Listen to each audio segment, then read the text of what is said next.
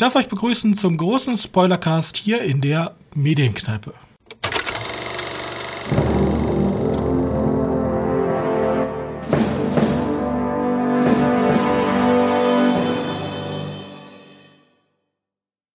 Hallo und herzlich willkommen zu einer Sonderausgabe zum Thema der aktuellen Star Wars Serie, Serie The Mandalorian.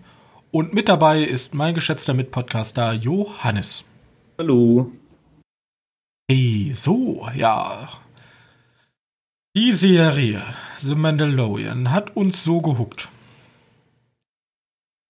Deswegen ja. machen wir jetzt eine Sonderfolge. Und dabei haben wir die erste Staffel doch noch so als Lala abgestempelt.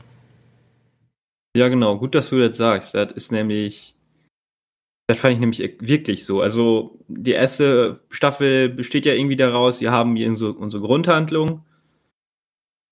Und die wird gefühlt nur in der ersten Folge aufgemacht und dann irgendwie in den letzten beiden Folgen nochmal ansatzweise abgeschlossen. Und dazwischen ist nur irgendwie, ich bin der Typ in der Stahlrüstung. Ja, ich weiß, Beska oder so. Ähm, der, der Planeten bereist und Leute zusammenhaut. Oder eben nicht. Abenteuer äh, erlebt. Und jetzt ist das für mich, also jetzt die, die neue, äh, neue Staffel, ist für mich so, dass, äh, dass sie halt eine Geschichte erzählt. Ja, auch wieder manchmal mit ein paar Abzweigungen, aber die sind auch irgendwie dann verständlich oder nachvollziehbar. Ich finde es ja witzig, ähm, nämlich der, die beiden Autoren von Wick and Morty, äh, Just Rowland und Dan Harmon, die haben genau das gleiche Problem mit ihrer Serie gehabt. Die haben nämlich ja gesagt, die haben damals angefangen und haben diese diese zusammenhangslosen Geschichten erzählt, theoretisch wie in Staffel 1 und damit sind die Fans sozusagen gewachsen und dann sind die aber später im Folge der Staffeln auch dazu übergegangen, ganze äh, Geschichtszusammenhänge zu stricken. Und deswegen haben die ähm, sozusagen darüber geredet in einem Interview damals, wie schwer es eigentlich ist, beide Lager der Fans zufriedenzustellen, sozusagen ab und zu genug Quatsch Folgen reinzupacken, die einfach gar nichts mit der Hauptstory zu tun zu haben und gleichzeitig eine zusammenhängende Geschichte in der Serie zu erzählen, was vielleicht die Autoren wollen. Und hier bei The Mandalorian war es ja für uns beide genau das Umgedrehte. Also wir wollten ja immer eine zusammenhängende Geschichte haben und nicht so ein Best of Set Piece Mandalorian Kopfgeldjäger reist von A nach B und erlebt Abenteuer. Hm. Ja. Ja. Und deswegen hat sich ja Staffel 2 auch für viele Fans im Internet schlussendlich zum eigentlichen guten neuen Star Wars entwickelt. Viele fordern ja sozusagen, ja, scheiß drauf, vergesst die aktuellen neuen Filme. So sollte eigentlich Star Wars weitergehen. In dem Stil, generell in dem ganzen, halt wie es aufgebaut ist. Auch mit den Charakteren etc. Stimmst ja, du dem genau. zu? Ja, doch, passt wohl. Also soweit wäre mir auf jeden Fall lieber. Naja. Ähm, aber sollen wir mal anfangen? Lass uns anfangen. Das an alle Leute, die jetzt im Podcast noch nicht The Mandalorian gehört haben. Wir machen ein komplettes Story Recap, wo wir einmal durch alle Folgen durchgehen und unsere Gedanken dazu mitteilen. Wenn ihr Spaß daran habt und es erfahren wollt, dann bleibt doch dran. Wenn ihr sagt, okay, ihr wollt euch nicht spoilern lassen, dann äh, würde ich warten, bis ihr die Serie einmal durchgeguckt habt und dann wiederkommen. Und an alle Leute, die das überhaupt nicht interessiert, weil die keine Star Wars-Fans sind, für euch wird die Folge relativ langweilig. Deswegen, was ihr tun könntet, wäre, geht doch auf die Webseite oder auf einer beliebige Podcast-Seite von euch und gebt uns eine nette Bewertung für die tausenden anderen Folgen, die wir schon gemacht haben. Da findet ihr bestimmt euer Lieblingsthema. Zum Beispiel letzte Folge haben wir über Monk gesprochen. Sehr interessante Debatte. Mank. Mank. Monk. Oh mein Gott. Über Mank gesprochen, genau. den neuen Fincher-Film. Wiederholt die Folge sehr gerne nach, fand ich einer unserer besten Folgen. Guck also, rein. Ich fand es schon. Also ich, ich habe da viel rausgezogen aus dem Film tatsächlich. Mehr als ich dachte. Ach so. Ja, cool. Oder hört uns laut statistisch, äh, laut Statistik unsere beliebteste Folge nach. The Handmaid's Tale. Ich liebe diese Serie. Ist anscheinend unsere beliebteste Serie, hat die meisten Abrufe. Hört euch gerne die Folge Handmaid's Tale an. Ich weiß gar nicht, welche es ist. Ich glaube 50. Also schon long, long ago, aber immer noch super relevant, diese Serie. Go for it und ja. Genau. Und alle anderen Leute, bleibt dran. Wir fangen an mit Kapitel 9 da zweite Staffel. Also wir besprechen nicht nochmal die erste. Erste Staffel war, hu, ich finde ein Baby Yoda, Spaß, Spaß, Spaß von Planet zu Planet. So. Äh, Kapitel 9, der Marshall. Alias The Marshall. Genau. Kannst du dich noch erinnern, wie die Folge angefangen ist? Weil ich erinnere mich gerade gar nicht mehr daran, wie die Folge angefangen ist. Also, das Hauptthema war, glaube ich, dass der, also das Problem, ich erinnere mich gar nicht an die erste Staffel, weil die für mich tatsächlich so belanglos war. Ja, darf ich mal kurz so meine Vermutung, also das endete ja mit den mit den anderen Mandalorianern. Richtig. Dieser komischen Stadt. Und die schicken den ja irgendwie nach Tatooine, weil da wohl einer gesichtet worden sein sollte. Und er ist halt die ganze Zeit auf der Suche nach genau, es einem anderen äh, Mandalorianer oder einer mit einer mandalorianischen Rüstung. Genau, er Und will nämlich Informationen über den Aufenthaltsort eines anderen äh, Mandalorianers finden und direkt ab Anfang fängt diese Serie an, mich zu catchen, weil es ist diese Szene in diesem schmutzigen Planeten, ich weiß jetzt nicht mehr genau, welcher das war. Auf jeden, weil ich glaube, das war sogar auf Tatooine ähm, in dieser schmutzigen Bar und da sind halt diese ganzen Verbrecher und dann sieht man diese, diesen, diesen einen Shot, wo er dann, wo sozusagen nur noch dieser eine Bandit übrig ist, den er dann an, an eine Laterne bindet und da hängen lässt. Und er so sagt so, ja, du kannst mich ja nicht hier äh, einfach hängen lassen. Und dann wird's halt so dunkel und überall leuchten diese Augen von den, keine Ahnung, Straßenhunden würde man sagen, aber von Straßenaliens auf. Das hat schon so eine sind, ja. ja, das ja, hat schon da so eine Düsterkeit in diese Serie gebracht, wo ich dachte, hm, interessant, weniger Baby Yoda, sondern mehr Erwachsene. Erwachsene. Ja, genau, weil ich, das war ja so einer meiner größten Kritikpunkte an die erste Staffel, dass die mir doch echt lasch war.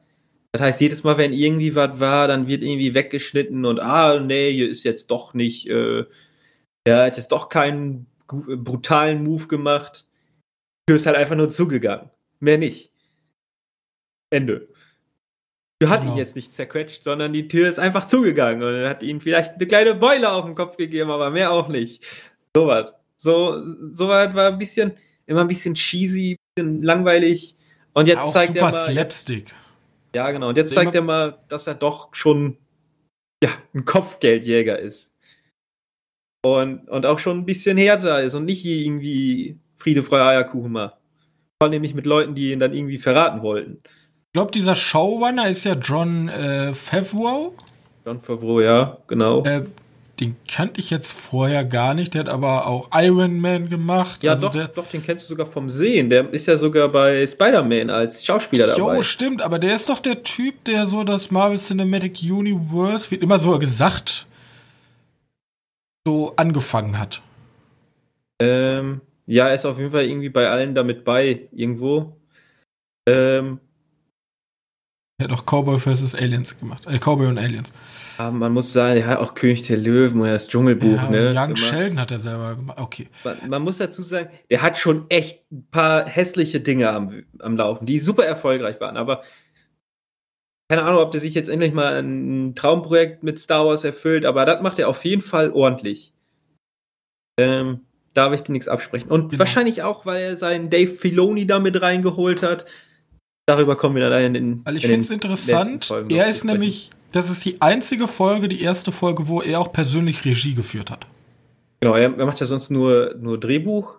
Er hat, er hat in der ersten Staffel schon mal die Regie geführt. Ähm, Richtig. Da hat aber, aber Tiger Waititi mal Regie geführt. Interessant.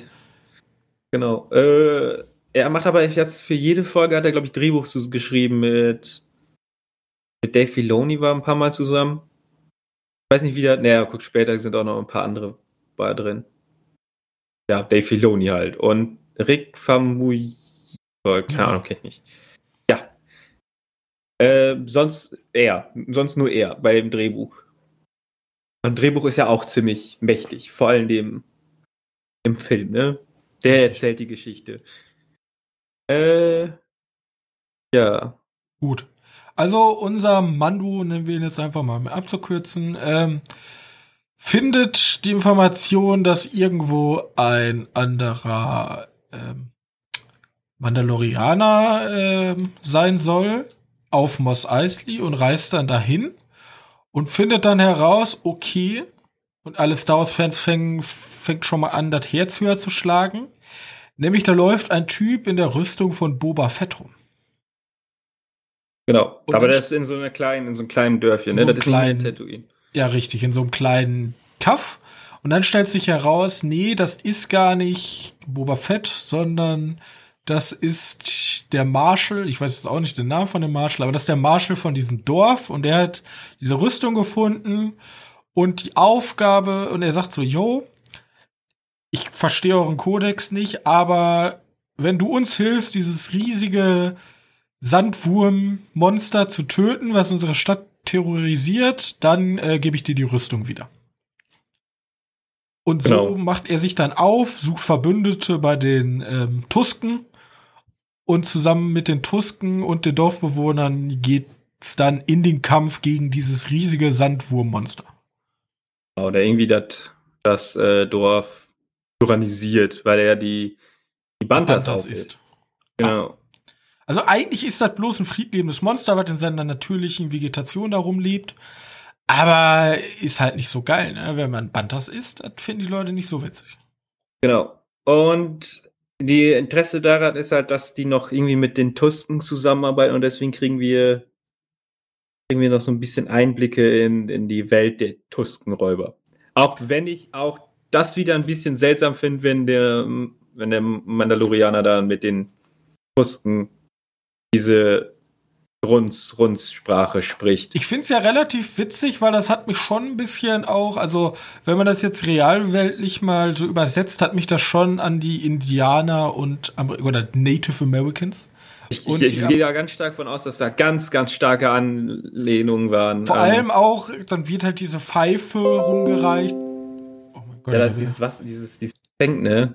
Ja, was man also auch, ich, ich bin jetzt, ich kenne mich leider nicht so mit den Native American Lebenskultur aus, weil man dann nur so wenig kennt, aber aus Hollywood kennt man halt diese typische Friedenspfeife, die dann immer geraucht wird.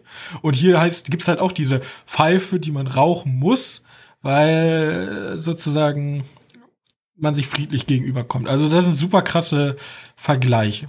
Ja. Und dann geht's natürlich los. Staffelauftakt Auftakt des riesigen Sandwurms und ist schon brutal. Also da werden schon Tasken so wie Leute weggeätzt und da gibt's eine riesige Schlacht und Dynamit und es wird im Inneren des Monsters gekämpft. Man sieht's nicht, aber ne? Ja. Ich finde ich find, äh, witzig im Kanon nach dem Yidipedia oder Wikipedia, je nachdem, wo man guckt, steht, dass der Crate-Drache bis zu fünf oder fünf Meter groß wird, aber ist teilweise deutlich größer. Fünf Meter. Ja, gut, so im Verhältnis war dieser Crate-Drache jetzt dann doch ein bisschen größer. größer. Also ich würde mal so sagen, Faktor 100. Mhm. Und auf Bildern, die zu den Legends, also zu Kanon gehören, nicht zu den Legends. Bei dem Kanon steht, dass die bis 100 Meter groß wären, lang wären. Äh, da haben die tatsächlich Beine. Ich habe die jetzt bei dem nicht gesehen. Vor allem, weil es dazu ja in Star Wars 4 diese eine kurze Szene gab, wo man so ein Skelett von einem Trade-Drachen sehen soll. Richtig. Ja, ja. Jetzt ist natürlich hier die äh, Sache, also ihr kriegt die Rüstung dann, alle bedanken sich, hey, toll, toll, toll. Und ganz zum Schluss sieht man einen mysteriösen Mann aus der Ferne. Ja, so mysteriös ist er, glaube ich nicht. Der dreht sich auch schon um und du siehst halt sein Gesicht. Ich wusste damals nicht, dass das Boba Fett ist. Aber hm. ich kannte weder den Schauspieler noch hat man Boba Fett ja wirklich ohne Helm jemals gesehen. Genau. Naja, man, man konnte sich daran denken, weil in Star Wars 2 wird ja erzählt, dass das ein normal alternder Klon ist von, von Django und Django war halt, der ist der gleiche Schauspieler. Macht also das auch heißt, Sinn, weil Klone sehen ja alle gleich aus. Genau, und deswegen hat er auch eins zu eins die gleiche Stimme wie die ganzen Stormtrooper aus, äh, nee, Clone Trooper aus, aus Star Wars, The Clone Wars oder. Ja, aber spricht er denn da schon? In Clone Wars? Nee, jetzt hier am Ende der Folge. Ich glaube nicht. Der guckt ja nur. Nee, ich glaube auch nicht. Der guckt nur komisch. Ich ja, finde es genau. aber hier schon wichtig, weil hier fängt ja schon die Strategie an von Disney oder generell von John Favreau, wie die Serie sich verändert wird. Die erste Serie waren halt diese Set Pieces, wir zeigen euch irgendwas aus der Star Wars Welt und gut ist. Wir haben halt einen Mandalorianer und Baby Yoda. Das fanden alle schon cool. Also die anderen fanden es cool. Wir sagen, wir, wir beide haben ja auch gesagt, ist cool, aber jetzt kann man machen, muss man aber auch nicht. Ne? Und jetzt, da geht mehr. Jetzt kommen, jetzt kommt halt so langsam der Fanservice im Rollen. Ja, jetzt holt man die, theoretisch kann man auch abwerten sagen, jetzt holt man die alten Kamellen raus. Wenn man, wenn sozusagen nichts mit Innovation und neuen Sachen läuft, holen wir jetzt die altbekannte. Jetzt haben wir hier schon erster Protagonist Boba Fett. Fanliebling. Oder zumindest ja. jeder als alt eingesessene Star Wars Fan sagt, guck mal, Boba Fett geil. Ich kann endlich mal reden. Ja. Ja, aber warum nicht? Ist doch cool. Wollen wir ja. Ich zumindest. Ich sag, ich rede einfach mal für wir. Möchte ich halt. Wie gesagt, wir kommen ja in den, in den, in den nächsten Folgen nochmal dazu, mehr über ihn zu erzählen. Ähm, Richtig. Ja. Das zu Kapitel 9 ist halt ein guter Auftakt, hat brachiale Action drin. Hat, genau, und sieht auch ganz gut aus. Also ich würde ja, ich CGI, würd alles, nichts zu meckern. Genau. Ist eine schöne erste Folge, um die Leute abzuholen. Außerdem sieht man mal wieder einen Drachen auf der Leinwand. Oder auf einem kleinen Fernseher. Wer hat denn letzt, wann hat man denn letzte Mal Drachen gesehen? Vielleicht so Game of Thrones oder so. Oder? Richtig. Drachen ja, sieht natürlich. man ja auch nicht so häufig. Jetzt haben wir mal einen Star Wars gesehen. Haben wir mal einen Star Wars gesehen, auch wenn das nicht so ein richtiger Drache war, aber also wie man sich ja, wahrscheinlich so, ja, so ein Sandwurm, ne? Wir können uns ja. schon mal vorbereiten auf Dune, ein bisschen so. Ne? Jetzt bei HBO Max, aber dazu in einer vorigen Folge von uns. Jetzt zu Kapitel 10, die Passagierin alias Chapter 10, The Passenger. Genau. Ja, was soll man dazu sagen? Also, der Mando fliegt rum, will halt sein. Nee, warte, er, er kriegt eine Auf, Aufgabe, ähm, eine Froschfrau mitzunehmen. Und die einzige Voraussetzung war, er darf nicht den, den Hyperlichtsprung gedöns, wie, wie heißt das richtig? Er darf nicht die Lichtgeschwindigkeit nutzen, sondern muss, äh, muss halt, ja, wie nennen die die Geschwindigkeit? Da gab es auch nochmal einen anderen Namen für. Unterlichtgeschwindigkeit. Unterlichtgeschwindigkeit fliegen. Aus, aus Gründen, ja, keine Ahnung, warum wird das erklärt? Also man kann es man sich denken, die Frau hat nämlich Eier dabei, äh, und die Eier sind halt ihre Nachkommen und die sind die irgendwie eine sehr am Rande des Aussterben bedrohte Rasse. Also die Familie hat nur noch diese Eier und generell ist die Rasse sehr super selten und die Eier müssen halt unbeschadet ans Ziel ankommen. Genau. Und deswegen darf er nicht schnell fliegen.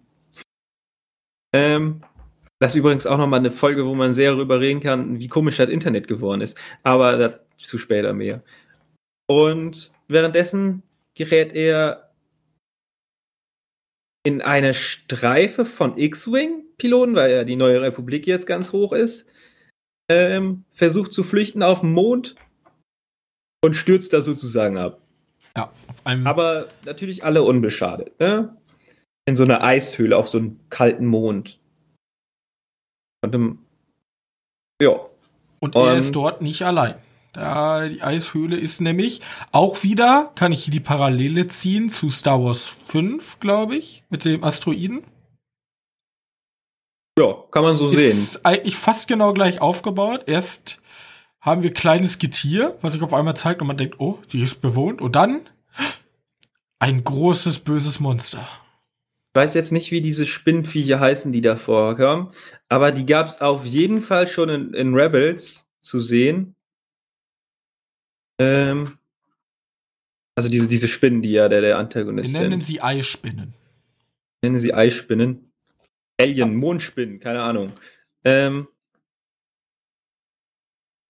ja. Und hier sehen wir ja schon, was ähm, Grogu, oh, ich habe gespoilert, alias ähm, Baby Yoda, für ein absoluter Psychopath ist. Genau, darum ging es auch, was ich mit dem er, Internet gerade meinte. Er macht einfach einen Völkermord.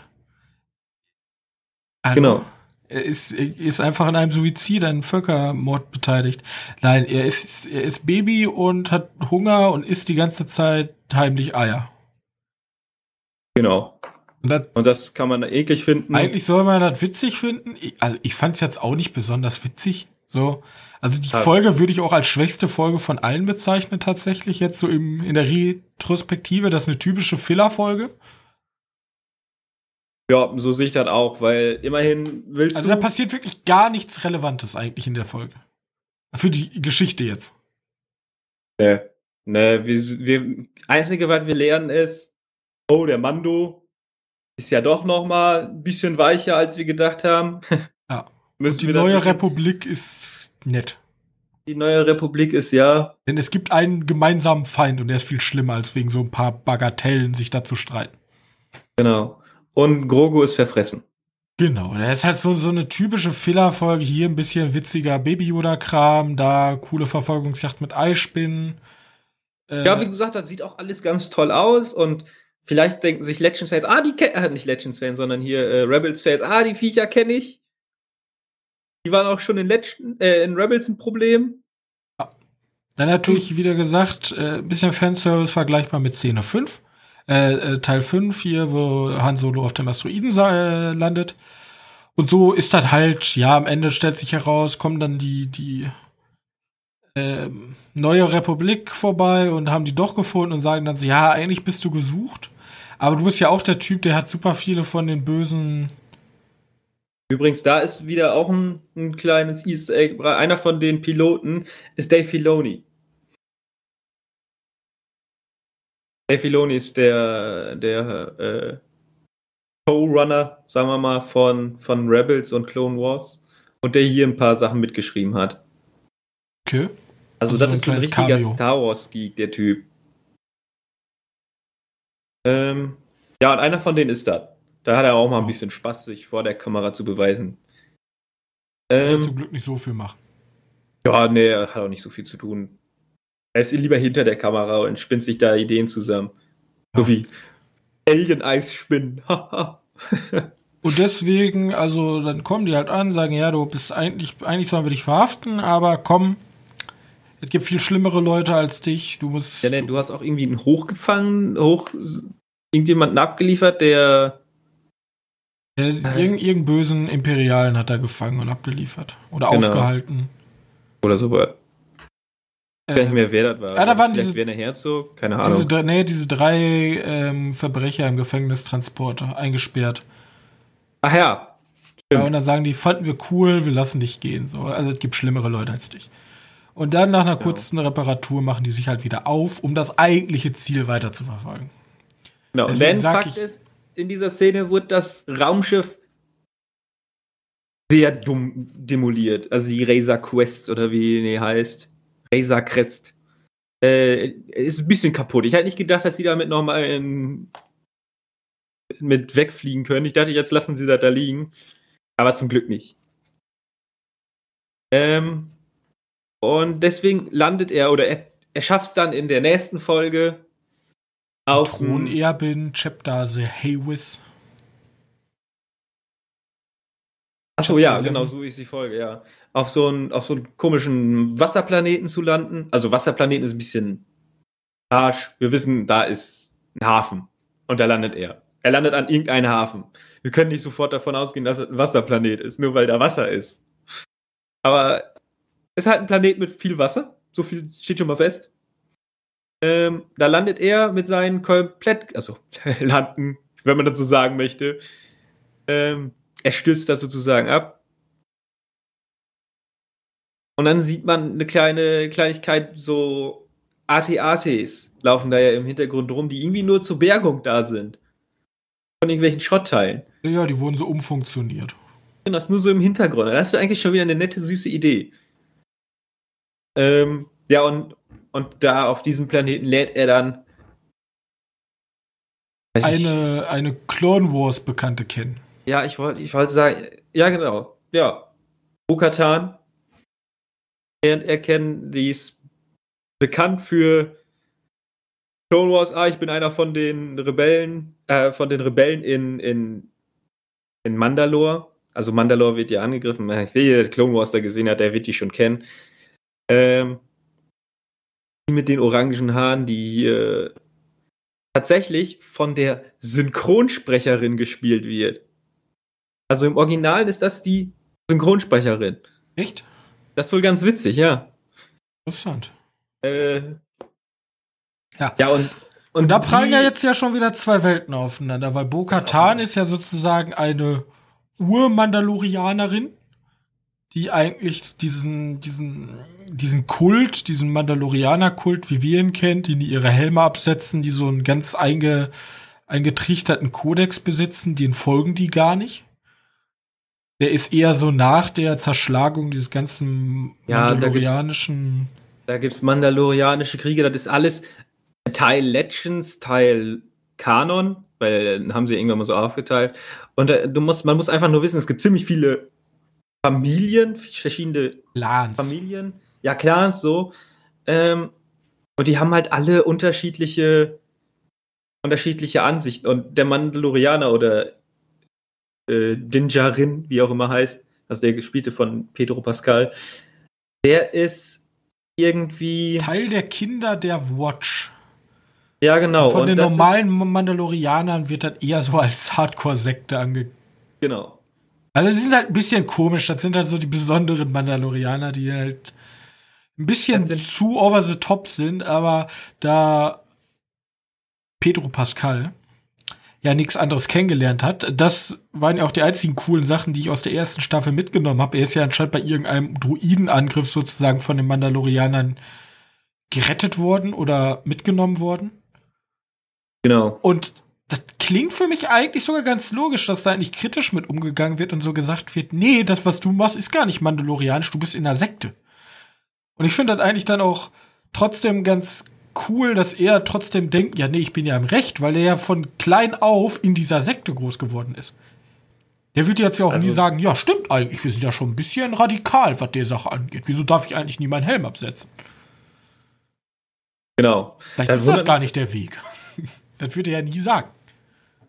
Ja, stimmt. Da, da kommen auch noch ein paar mehr Folgen dazu, weil damit gab es ja auch irgendwie Gerüchte, dass, dass äh, dass Pedro Pascal die Rolle nicht mehr machen möchte, weil er mehr Gesichtsscreen-Time haben möchte. Aber das war auch alles fake. Äh, ich kann mir nicht vorstellen, dass da irgendwas war. Ich glaube, der wird viel zu gut bezahlt, dass er da meckert. Spoiler, ähm, bekommt er. Ja, Zumindest was? ein bisschen. Ja, wie gesagt, so viel muss er ja nicht machen. Er muss ja eigentlich nur den synchronisieren und jedes Mal, wenn er einen Helm abnimmt, was ja, ja nicht so könnte sagen, das könnte jeder tun. Theoretisch schon. Ähm, weil beim Schauspiel geht es ja auch viel um Mimik. Fällt da komplett weg, wenn genau. du einen Helm auf hast. Du musst halt deine Arme logisch bewegen und dann bist du eigentlich good to go. So. Er muss halt nicht rumhampeln. Aber auf jeden Fall, Bokata sagt dann zu ihm, yo, also er sagt dann, er fängt wieder an und sagt, ey, wieso habt ihr auch einen Helm nicht auf? Ihr seid ja voll gegen uns. Und dann erklärt sie ihm erstmal, nee, du bist eigentlich der Trottel, du bist voll Sekten unterwegs und wir sind cool. Denn wir haben die wir, wir haben den Plan, wir erobern Mandalore zurück. Da gab es übrigens auch schon wieder eine Geschichte aus dem Internet, wo ich mir dachte, so, ja, okay, es gibt auch wirklich keine Probleme, die ihr habt. Da geht es nämlich um die Rüstung, die die tragen. Ist die da falsch mit? Ja, nee, die hat halt so. Es gab so äh, die Behauptung, Brustrüstung, die so, die so geformt ist, gibt es nicht. Oder sei ein kompletter Blödsinn. Irgendwie sowas. Und da gibt's dann auch komplett, ach, da gibt's schon wieder Gespräche drum, das lohnt sich da eigentlich überhaupt kein Auge für krumm. Wegen den Brüsten oder was wegen dem Ja, genau. Oh mein Gott. Genau. Okay. Ja, und das ist halt wirklich Blödsinn. Ich habe mir nur gesagt, ihr wollt halt meckern. Ihr wollt halt nur meckern. Ja, das Erst ist, glaube ich, auch ein bisschen Korrentenkackerei in dem. Ja. Aber dann, dann kommt schon, ich kann jetzt schon mal vorwegnehmen, da kommt eine Sache, die mir nicht so gefällt. Also komm, im deutschen Synchro, ich weiß jetzt nicht, wie es im Englischen ist, aber äh, Bokatan sagt ihm dann, oh, ist ja immer so im Mandalore, okay, ich, ich, ich kann dir helfen, aber erst muss er was für mich machen. Und ihre Aufgabe ist, sie möchte, sie ist auf der Suche nach Moff Gideon, den wir schon aus der ersten Staffel kennen der ein imperialer Admiral, keine Ahnung, was sein Dienstgrad ist. Auf jeden Fall ist er ein Imperialer, der einen Großteil der Gebiete noch unter seiner Kontrolle hält und eine relativ starke Armee auch noch besitzt. Ja, der im ersten Teil als Hauptantagonist introduced wurde und hier weiterhin als Hauptantagonist weitergeführt wird. Genau, und sie möchte jetzt gerne am liebsten ganz viele Waffen von ihm haben, um Mandalore zurückzuerobern, aber vor allem das Dunkelschwert. Genau, und das hat dann auch wieder ja, und ich möchte direkt mal sagen, Alter, Dunkelschwert, ehrlich, Alter, was haben wir hier? Ein Fantasy-Roman Fantasy für Siebenjähriger? Dunkelschwert? Also hat man sich nicht ein bisschen epischen Namen aussuchen können? Ja, wahrscheinlich wohl. Also Dunkelschwert, also, das kannst du wirklich im Fantasy-Roman in der Grabbelkiste für 1,99 Euro mitnehmen. Solche Begriffe. Ja. Das wie, wie, wie heißt denn diese Zwergenhauptstadt? Ja. Schmiedehammer. Schmiedehammer. Ah, das ist halt so High Fantasy, dass also da gibt's schon coolere Namen für als Dunkelschwert. Ja. Also wie gesagt, der Dunkelschwert, aber tatsächlich, wir, wir nennen es jetzt einfach so, weil sie es ja wirklich so nennen. Ähm, das hat halt eine riesige Geschichte hinter sich, ne? Das, ja. wird, äh, das fängt halt an in, in Clone Wars, wird auch introduced, dann siehst du, wie er gilt halt einfach wirklich als die eine Waffe, die wohl irgendein mandalorianischer Jedi hatte. Ich glaube, das wird sogar im Film erklärt. Ich wollte, oder? ich wollte. in der Serie erklärt. Ich, ich habe, also ich weiß nicht genau. Ich bin jetzt in dem ganzen Kanon nicht so drin wie vielleicht irgendwelche Hardcore-Fans. Ich glaube ja bloß, diese Waffe wurde gemacht, damit man überhaupt gegen die Jedis ankommt. Ja, so sozusagen ein Pardon zum Lichtschwert sein. Ja, genau. Um Jedis so, so zu töten. Also ich glaube, die schneiden ja durch, Lichtschwerter durch, die können bloß von reinem. Nee, nee, die, die ist wie ein Lichtschwert. Also ist die wie ein Lichtschwert, kann ja auch ganz normal abgewehrt werden. Ist, ist, ja auch eigentlich vollkommen egal. Also so weit ähm, in den Kanon wollen wir jetzt nicht reingehen. Wie gesagt, der, der Kanon sagt halt einfach nur, dass der erste Mandalorianer, der zum Jedi-Ritter geschlagen wurde, falls es das gibt, der Jedi-Ritter wurde, der hatte sich halt ausgesucht, oh, ich mach mein Schwert schwarz, weil ich bin so krass. Und dann wurde das in der Ära der Klonkriege halt immer weitergegeben und wurde irgendwann so als, als das eine Zeichen Schwert. Der, ja, als Zeichen der, ja, du bist hier der Thronfolge von Mandalore, also Planeten von denen. Das ganze ähm, System von Mandalore basiert ja auch sehr auf monarchistischen Strukturen, wie man sie kennt, also mit dem König. Da gibt es diesen einen König und der hat das ja. Sagen. Und während beim ja. König in Europa die Krone voll wichtig war und der Zepter, ist es hier halt dieses Schwert. Also das Schwert symbolisiert die Krone und symbolisiert damit auch der Herrschen. Also der Herr, die herrschende Person. Die sozusagen über alle, über das Volk der Mandalorianer herrscht. Genau. Und dann, wenn man dazu dann halt einfach mehr messen möchte, dann kann man sich halt nochmal Clone Wars oder Rebels angucken. Da gibt's Storylines, hat jeweils die besten der Serien sind, die halt einfach nur sich darum handeln. Tatsächlich. Ja, ähm, ja das zum, zum Dark Saber oder Dunkelschwert. genau. Und nachdem jetzt sozusagen die Vertragsbedingungen geschlossen wurden, ähm, einigen die sich jetzt darauf, ja, wir wollen so ein komisches Schiff von den, den Imper vom Imperium kapern und für unsere Zwecke nutzen. Und dann kapern die dieses Schiff und alle sind zufrieden. Und hier, ähm, ja, es geht, es geht auch ein bisschen darum, sie will halt dieses Dunkelschwert zurückhaben. Und da sind wir dann im, im Laufe der Serie auch wieder mehr Anlehnung an dem Dritten Reich. Auf jeden Fall, da wollte ich gerade zu sprechen kommen. Es fängt hier zum Beispiel an, dass sozusagen der oberste General, also es darf nichts dem Feind in die Hände fallen, ja. Das ist ja damals, genau. als sozusagen der Krieg verloren war, auch die Parole von Adolf Hitler gewesen. Es darf einfach nichts, nichts in die Hände fallen des Gegners. Und hier erledigt sich schlussendlich der General sozusagen mit so einer Blitzkapsel im Mund. Erinnert halt sehr, sehr stark an so eine Cyan-Kali-Kapsel. Ich, möchte, ich möchte auch wieder sagen, dass ich das nicht schlecht fand. Also ich nee. sage, es ist gut, ist ein bisschen eine cheesy Idee, ja, hat ganz toll. Ich fand's gut, weil ich denke mir so nochmal, da zeigt, wie radikal ihr seid. Also ist natürlich schon plakativ, so einfach theoretisch eine ganze Ideologie zu kopieren. Ja, aber das hat, das gab's ja auch schon. Was ich jetzt aber natürlich, also was ich zum einen kritisch finde und zum einen schwach. Also ich finde zwei, also jetzt der Dunkelschwert ist einfach ein schlechter Name, so, das finde ich jetzt nicht schlimm.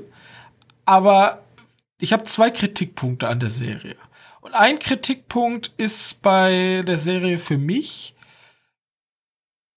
räumt doch mal mit diesem ultimativen Klischee des Imperiums auf. Weil das Imperium wird immer wie so, wie das Dritte Reich, wie diese böse Macht inszeniert. So, das sind halt die Bösen. Und die wollen eigentlich auch nur Böses. Die wollen, also die sind, die sind ja wirklich in jeder Folge sind die die schlimmsten Menschen der Welt. So, die beuten die Bevölkerung aus und die haben böse Pläne, wieder an die Macht zu kommen. Und das Imperium ist halt die Demokratie, die sind gut. So, schön und gut, kann ja auch alles so sein. Hast du ein einfaches böse gut ähm, Bild, Bildnis. So. Aber dann inszeniert doch nicht jedes Mal das Imperium auf der Mikroebene, also auf den eigentlichen Soldaten und General, als wenn das die letzten Trottel sind. Also wirklich in jedem Star Wars Dingen, es, das ist ja mittlerweile dieses Meme, Sturmtruppler können nicht gerade ausschießen, so, die treffen einfach ja. nie ihr Ziel. Dann, wenn du so eine böse Macht hast, die anscheinend so effizient ist und immer noch am Leben ist und immer noch sozusagen äh, das Volk unterjocht, dann präsentier die doch, also wenn du dir die Nazis als Vorbild nimmst, dann präsentier die doch mal auch als skrupellos und effizient, wie sie halt waren. Weißt du, was ich meine? So, ja, aber vielleicht ist. Ich weiß nicht, ob das auch passt in diesen Star Wars Kontext, weil die Sturmtruppen sind ja immer die witzigen Dudes, die dann umkippen und erschossen werden und die ganze Zeit irgendwie auch nur Quatsch machen und nichts verstehen. Aber du kannst doch nicht auf der einen Seite Zyankali-Kapseln Vergleich machen und das sind die schlimmsten und generell dritte, dritte Reich-Vergleiche, aber dann die wie die letzten Trottel immer dastehen lassen. Also, das soll jetzt gar nicht, gar nicht sagen, dass ich, die müssen aber mächtiger wirken, sondern das wird halt dann einfach irgendwie deren ganzen Konzept nicht recht, wie sie das zeigen. Weil wie, also wenn sie es so, wie sie mit ihren Truppen da, ähm, noch nicht mal gegen zwei Leute klarkommen, wie haben die bitte schön Imperium aufgebaut? Das ist meine Frage. Sagen, sind, man muss fairerweise sagen, das sind vier Leute. ja, also da gehen vier Leute in ein vollbemanntes Kampfschiff rein, ballern alles über den Haufen. Ja, die haben super Rüstung an, wo alles einfach abprallt, aber come on. Ja, also sind wir jetzt mal ehrlich, die werden ja auch so gut wie nie getroffen. Und da hätte denn, also da hätte man schon mal meiner Meinung nach jetzt den Step nehmen können und sagen müssen, ja, okay, in Teil 1 bis 6 war das schon relativ lächerlich. Dann lass uns doch jetzt gehen und lass uns wirklich mal sagen, okay, die sind nicht komplett Tod. Ja, genau. Jetzt hättest du auch gerne mal. Gut, vielleicht wollen die Leute Vor halt allem da, keine Verluste da die Mandalorianer haben. auch würdige Gegner sind. So, die können ja trotzdem verlieren, weil die Mandalorianer einfach besser sind. Aber die sind ja trotzdem immer noch die Trottel. Da kannst du ja jeden reinschicken in das Schiff. Das hätte ich erobert. Ja, so eigentlich wohl. Mit einem guten Schild. Ja. Er wird ja ein paar Mal getroffen.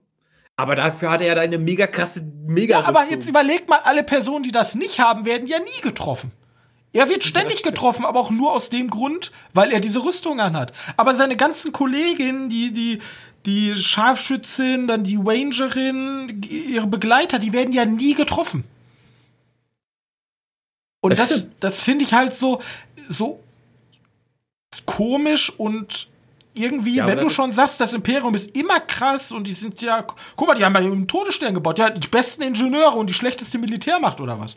Also kann mir ja keiner erzählen. Ja, wie gesagt, da sind aber Probleme, die Star Wars schon länger hat als nur in dem. Ja, aber wenn man schon diese Probleme hat, dann kann man doch jetzt da mal wenigstens mit aufräumen. Ich dachte damals in Teil 7, diese erste Szene, wo man aus ja. Finns Sicht. Dass das jetzt endlich mal spannend wird. Ja, ich dachte so, du siehst jetzt aus der Sicht eines Klons und dann auch diese, diese Gedanken. Also, wir sehen immer so Klonaussteiger, die dann sagen, ja, war total schlimm und meine Kameraden und alles schlimm. Und dann metzeln die sich durch ihre eigenen Kameraden durch und da, da kein, ke kein Gewissen, nichts. Ja, aber wir, wir kriegen, hin. wir kriegen immer dieses, ja, das war ganz schön schlimm und ich habe da auch echt mit gehadert, so. Aber der Rest ist scheißegal. Und da dachte ich damals bei Finn in Teil 7 so, da gibt's diese Szene natürlich auch ein bisschen over the top, aber da kommt dieser andere Klonsoldat und stirbt in seinen Arm und packt ihn dann mit Blut auf den Helm, auf diesen weißen Helm. Ich dachte so, boah, das ist schon eine geile Szene, so dieses Imperium, was dann auf einem fremden Planeten vorrückt und da irgendwie ein Volk zu unterjochen. Da kann man schon was mitmachen. Und jetzt sind sie wieder die Trottel vom Dienst. So, das finde ich einfach eine fatale Chance. Da hätte man den schon diesem ganzen Imperium einfach mehr Volumen geben können als, okay, das ist dieser eine Bösewicht, der ist halbwegs kompetent und alle unter ihm sind komplette Idioten. Und dann gibt's aber noch diese Special Force, die ist auch krass. Aber auch nicht direkt. Ja, da kommen wir auch noch, noch zu. Also das, das schon mal vorne weggenommen. Erster Kritikpunkt von mir. So. Genau, lass einfach mal mit Folge 4 weitermachen, weil hier passiert eigentlich auch nicht mehr viel. Man die muss dazu Schiff, sagen, die trennen sich Gutes. Man muss dazu immer auch sagen, dass Baby Yoda teils eigentlich nur Beiwerk ist. Richtig. Weißt du, den, den hast du und der wird dann irgendwo abgegeben. In dem Fall wird er jetzt abgegeben bei der Familie mit den Eiern, was eine super Idee ist. Naja. Ähm, wenn du in Teil 1 noch Baby oder hast, der ein riesiges Wuschel-Muschel-Viech, riesig Megabante einfach hochgehoben hat, macht er jetzt in der Staffel nicht besonders viel. Okay. Außer Eier essen und Genozide anscheinend vollziehen. Ja. Dann kommen wir nämlich jetzt zu Folge 4. Sein Schiff wurde in. Die Vertreibung, alias The Siege. Genau. Passt überhaupt gar nicht zusammen, aber okay. Ah, die Vertreibung von den Sturmtruppen, was weiß ich. Ähm,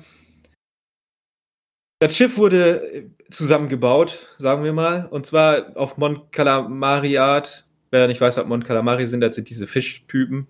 Ähm, und das ist halt, ja, keine Ahnung, wie, wie kann man das zusammengebaut nennen? Es ist, es läuft, aber ja, nicht gut. Äh, das, das, sieht halt so aus wie bei Cars, dieser komische Abschlepptyp. Ja, genau. Ähm, und deswegen landet er auf den Planeten, auf dem die, die erste Staffel ziemlich lange war. Ich weiß nicht mehr, wie der heißt, der Planet. Planet hier einfügen. Und dann trifft er halt Carl Weathers wieder. Oder Carl Weathers heißt der. Wer ist denn Reef Carl Weathers? Karga. Ja, genau. Den trifft er da wieder. Und er sagt, ja, hier, wir sind ja gute Freunde, du hast mir geholfen, die Stadt hier zu erobern vom Imperium. Ähm, ich ich setze meine besten Männer daran, dein Schiff richtig zu machen. Ähm, dann sehen wir wieder, wie der Mandalorianer seine sein Baby Yoda abgibt in so einer Schule. Base-Schule. Das ist wohl ganz witzig, weil da kann man so ein bisschen dahinter herhören, was sind irgendwie die Haupthandelswege, aber muss man so ein bisschen mal reinhören. Das ist wohl ganz witzig. Ähm, ja, ich finde schon witzig diesen Sinneswandel auch. Am Anfang halt so ein schmierige, schmierige ähm, Kopfgeldjäger-Basis.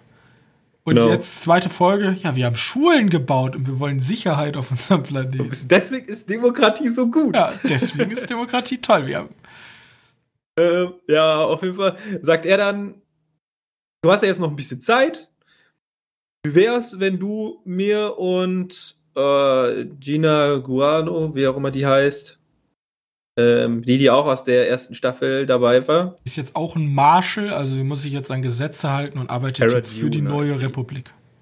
Cara Dune heißt die in der Serie. Ja. Ähm, äh, ja, die soll, die sollen zusammen, auch mit Carl Weathers und diesem blauen Typen, der, der mal in der ersten Folge eingefriest hat, ähm, sollen zusammen eine, eine Kommandostation infiltrieren von den Sturmtruppen. Und das machen die dann auch einfach. Und dann beginnt halt auch wieder eine ganz normale. Ich, ich habe die immer gerne Rebels-Folge genannt. Weil das ist eigentlich so Rebels 1 zu 1, irgendein Sturmtruppler-Gedöns. Und dann ist da ja sogar dieses, dieses Fahrzeug. Ich weiß nicht. Da war ja dieses besondere Fahrzeug. Panzerfahrzeug? Ja, genau. Und solche ähnlichen Viecher gab es auch schon in Rebels und dann hatten die auch irgendwie mal Verfolgungsjagden mit Speeder. Übrigens, diese Speeder-Szene ganz zum Schluss sieht übelst geil aus. Mhm. Gut, egal, auf jeden Fall. Fakt ist, hier kriegst du eine ganz normale Folge ohne viele, viele, äh, ja, wer ist das? Da, pass da, passiert halt nichts vieles für die, für die nächsten. Das ist auch wieder so eine es Art. Es stellt sich halt bloß raus, dass es nicht normales, äh oder war das die stellen, da, die stellen da keine, keine Waffen oder so her, sondern irgendwie machen die biomedizinisch, biomechanisch irgendwas. Es ist irgendein Chemieversuchslabor, irgendwie ein, also irgendwas wird da gemacht. Also so genau. eine Forschungseinrichtung des Imperiums. Und deswegen ist da interessant, oh, machen die da hier die Verbindung mit der, mit den Star Wars 9 und so, versuchen die irgendwie Star Wars 9 zu retten, um dazu ein bisschen erklären hier, dass der Imperator geklont wurde und so ein Blödsinn. Ich glaube, der Serie wird es am besten tun, wenn die sich gar nicht an die, an die Disney-Trilogie. Ja, vor allem, also, anlehnen. ich bin der Letzte, der sagt, okay, Serien müssen logisch sein, vor allem Star Wars so. Seien wir mal ehrlich. Nee. Ja? Aber das wäre jetzt schon ein bisschen over the top, wenn jetzt der Mandalorianer zufällig in die Forschungsstation kommt, wo die gerade dabei sind, mal so ein bisschen auszuprobieren, ob man nicht mal den äh, Imperator wieder klonen könnte. So meine ich auch schon wieder mit der Mächtigkeit, so Star Wars 9, Spoiler, ja. Also wir haben ja nur gesagt, Mandalorian Spoiler, aber jetzt auch Star Wars 9 Spoiler. Äh, der ist der Imperator und er hat einfach drei Millionen Truppen und irgendwie die größte Schiffsflotte der Galaxie. So. Ja, wäre schon crazy, wenn da irgendwie so ein random Typ und seine beiden Marshall-Dudes einfach so in das Ding reinmarschieren würden. Hallo, geil. da meine ich halt mit diesem Mächtigkeit des Imperiums, so, das wäre halt irgendwie komisch. Ja. Dafür war hier eine, eine, schöne Folge, ein bisschen Action, ein bisschen Spannung, ja, ein bisschen Peng Peng. Bellerei. Alles okay. Ja. Nichts Besonderes. Aber übrigens auch die Folge mit diesem einen Fehler drin, der durchs Netz gegangen ist. Da, wo der Jeans Guy hinter dieser einen Tür stand. Weiß ich, hast du das mitgekriegt? Nee. Nee? Nö. Gut, das ja, stimmt. Du hast ja immer ziemlich, ziemlich weit weg von den ganzen Spoilers dich behalten. Äh, bin halt nicht gibt, auf Filmseiten so unterwegs. Es gibt halt eine, eine Szene, wo du ein grünes, eine Beine siehst, eine Jeanshose halt, ne? Und ein grünes T-Shirt. Du siehst aber irgendwie nicht mehr von Oberkörper. Du siehst nur so ein Teil vom T-Shirt.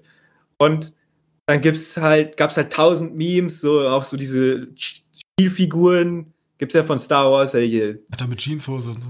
Ja, genau. Äh, okay. die, die Jeanshose aus Dingens. Äh, das ist übrigens die Folge, wo das passiert ist. Witz an der Geschichte ist, das haben die rausrecherchiert. Du kannst die Folge nicht mehr gucken. Also nicht mehr Ach mit so, diesen. Nachträglich so.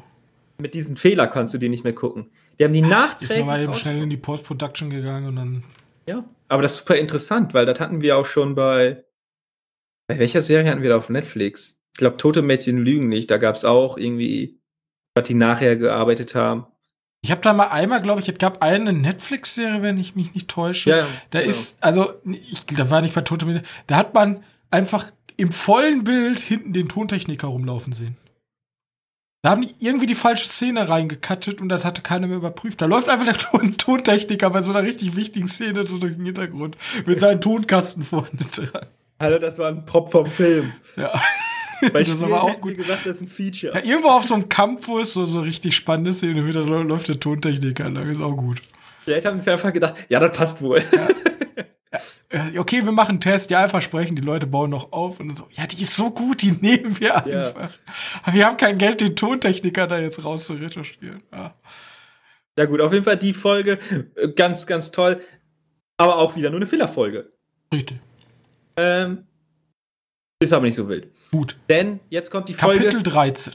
Wo wir, wo ich zumindest ziemlich lange drauf gewartet habe, weil Bo-Katan, da haben wir vergessen zu erzählen in der, in der, in der im elften Kapitel. Ah ja, die also der Jedi. Folge. Genau, dass sie den Jedi nach Ahsoka schicken sollte. Ähm, und jetzt geht es tatsächlich um die Jedi. Jedi, alias The Jedi. Genau. Ähm, ja, möchtest du machen?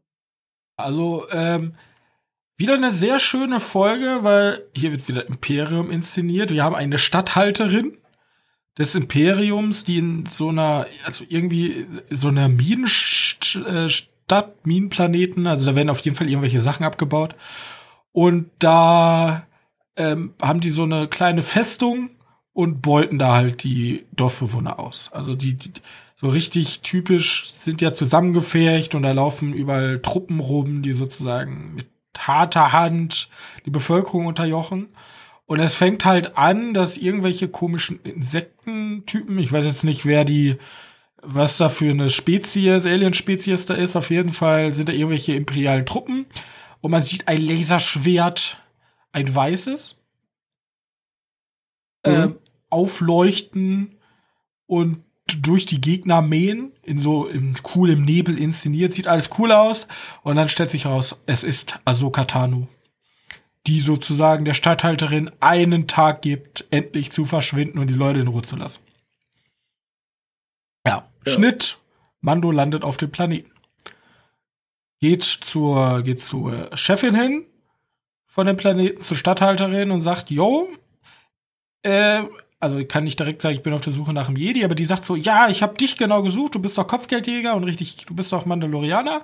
Wir haben hier so einen Jedi, wenn du den tötest, dann kriegst du ein äh, Speer aus reinem, was war Beska. das? Beska. Beska. Ja. ja. Und dann sagt er, yo, passt ja, ich muss eh den komischen Jedi finden, macht sich mit Krugo auf den Weg und dann entbringt kurz ein Kampf, weil Ahsoka denkt, ja krass, der will mich töten. Und dann stellt sich heraus, yo, nee, der will einfach nur mehr Baby Yoda bringen. Und dann stellt sich heraus, er heißt nicht Baby Yoda, er heißt Grogu. Genau. Ja. Ähm, und mein kurz so zwischengepackt, Rosario jo Dawson spielt Ahsoka Tano. Und ich finde, die ist sehr gut gecastet oder einfach mega gut geschminkt. Also ich finde das auch aus. sehr gut das, das passt ja wie Arsch auf einmal, wie wir hier sagen. Ja. ähm, naja, wirklich. Äh, ich hatte ja richtig Schiss, dass mir die überhaupt nicht gefällt und ich mir denke so, was tut ihr da? Aber nee, es passt perfekt. Ich bin ja. super zufrieden mit, mit äh, sie als Ahsoka und sie hat auch irgendwie das passende Alter dafür, weil die sieht jetzt natürlich mehr aus wie die Ahsoka aus Rebels, ist ja klar, ne, ist ja älter geworden. Ähm, wenn du, wenn du da mehr darüber wissen möchtest, es gibt noch viel mehr wieder bei Rebels und bei Clone Wars zu hören über Ahsoka. Ähm, aber es hat sich auf jeden ja, Fall als. Die letzte ganze Staffel ist ja nur über sie fast. Ja, genau. Aber hat sich auf jeden Fall als Fanliebling äh, etabliert und kriegt auch fast deshalb eine eigene, eine eigene Serie. Ja. Ähm. So. Kritikpunkt Nummer zwei. An der Serie, an dem Inhalt der Serie von mir. Ich hätte mir gewünscht, man wird sich mal kritischer, also ich hatte erst Imperium, dass man sich damit kritischer auseinandersetzt und das ein bisschen umschreibt. Ich würde mich wünschen, wenn man sich mal kritischer mit diesem ganzen Jedi-Bullshit auseinandersetzt. Weil die haben ja ihren komischen Kodex und du darfst keine starken Beziehungen haben, weil sie sagt dann auch, ich kann ihn nicht trainieren, er hat so eine starke Beziehung zu dir und ich habe gesehen, wie das ausgeht. Und ich denke mir schon so, ey, hör mal. Man muss, so. man muss erst so eins dazu sagen, um, wenn du jetzt weitermachen möchtest. Ahsoka ist theoretisch kein Jedi. Ja, sie ist, sie ist ja ausgestiegen, ja, aus der Sekte. So. Genau. Ja, aber gerade deswegen müsste sie doch genau wissen, dass es voll wichtig ist, solche Leute zu unterrichten. Und sie ist ja auch aus solch, sie ist ja auch aus den Gründen ausgestiegen, dass sie sich so denkt, okay, ihr Jedi seid ein bisschen cringe. So. Ihr seid ein bisschen komisch, ich bin raus. Und ich denke mir so, dieses ewige, dieses ganze, ich habe da tatsächlich eine Kolumne gelesen. Ich weiß nicht, ob ich die wiederfinde. Wenn ich sie wiederfinde, verlinke ich euch. Eine Kolumne darüber gelesen. Hört auf mit diesem Jedi-Quatsch. Filmstarts war es da, glaube ich. Und da war genau der, der hat mir aus der Seele gesprochen, dieses ewige, ähm, ja, man darf nicht lieben und man muss das alles zurückhalten und in sich auffressen. Also theoretisch alles, was ein Psychologe dir nicht raten würde. Ja? Also wenn du, wenn du so richtig so Probleme hast, gehst zum Psychologen und sagst du, ja, boah, da ist so ein lieber Mensch von mir gestorben. Dann sagt der Psychologe, ja, da musst du in dich hineinfressen. Ja, lass es bloß nicht raus. Ja, das ist ganz schlimm. Lass es nicht raus, sonst, sonst wirst du böse. Und genau das wird ein guter Psychologe sagen, lass raus, dann kommst man du muss, runter. Man muss dazu sagen, guter Jedi wird sagen, Wieso hast du mit denen überhaupt viel Kontakt gehabt? Du solltest alle deine Kontakte abbrechen. Du ja, hast aber nur so eine Beziehung zu ja. deinen Schüler.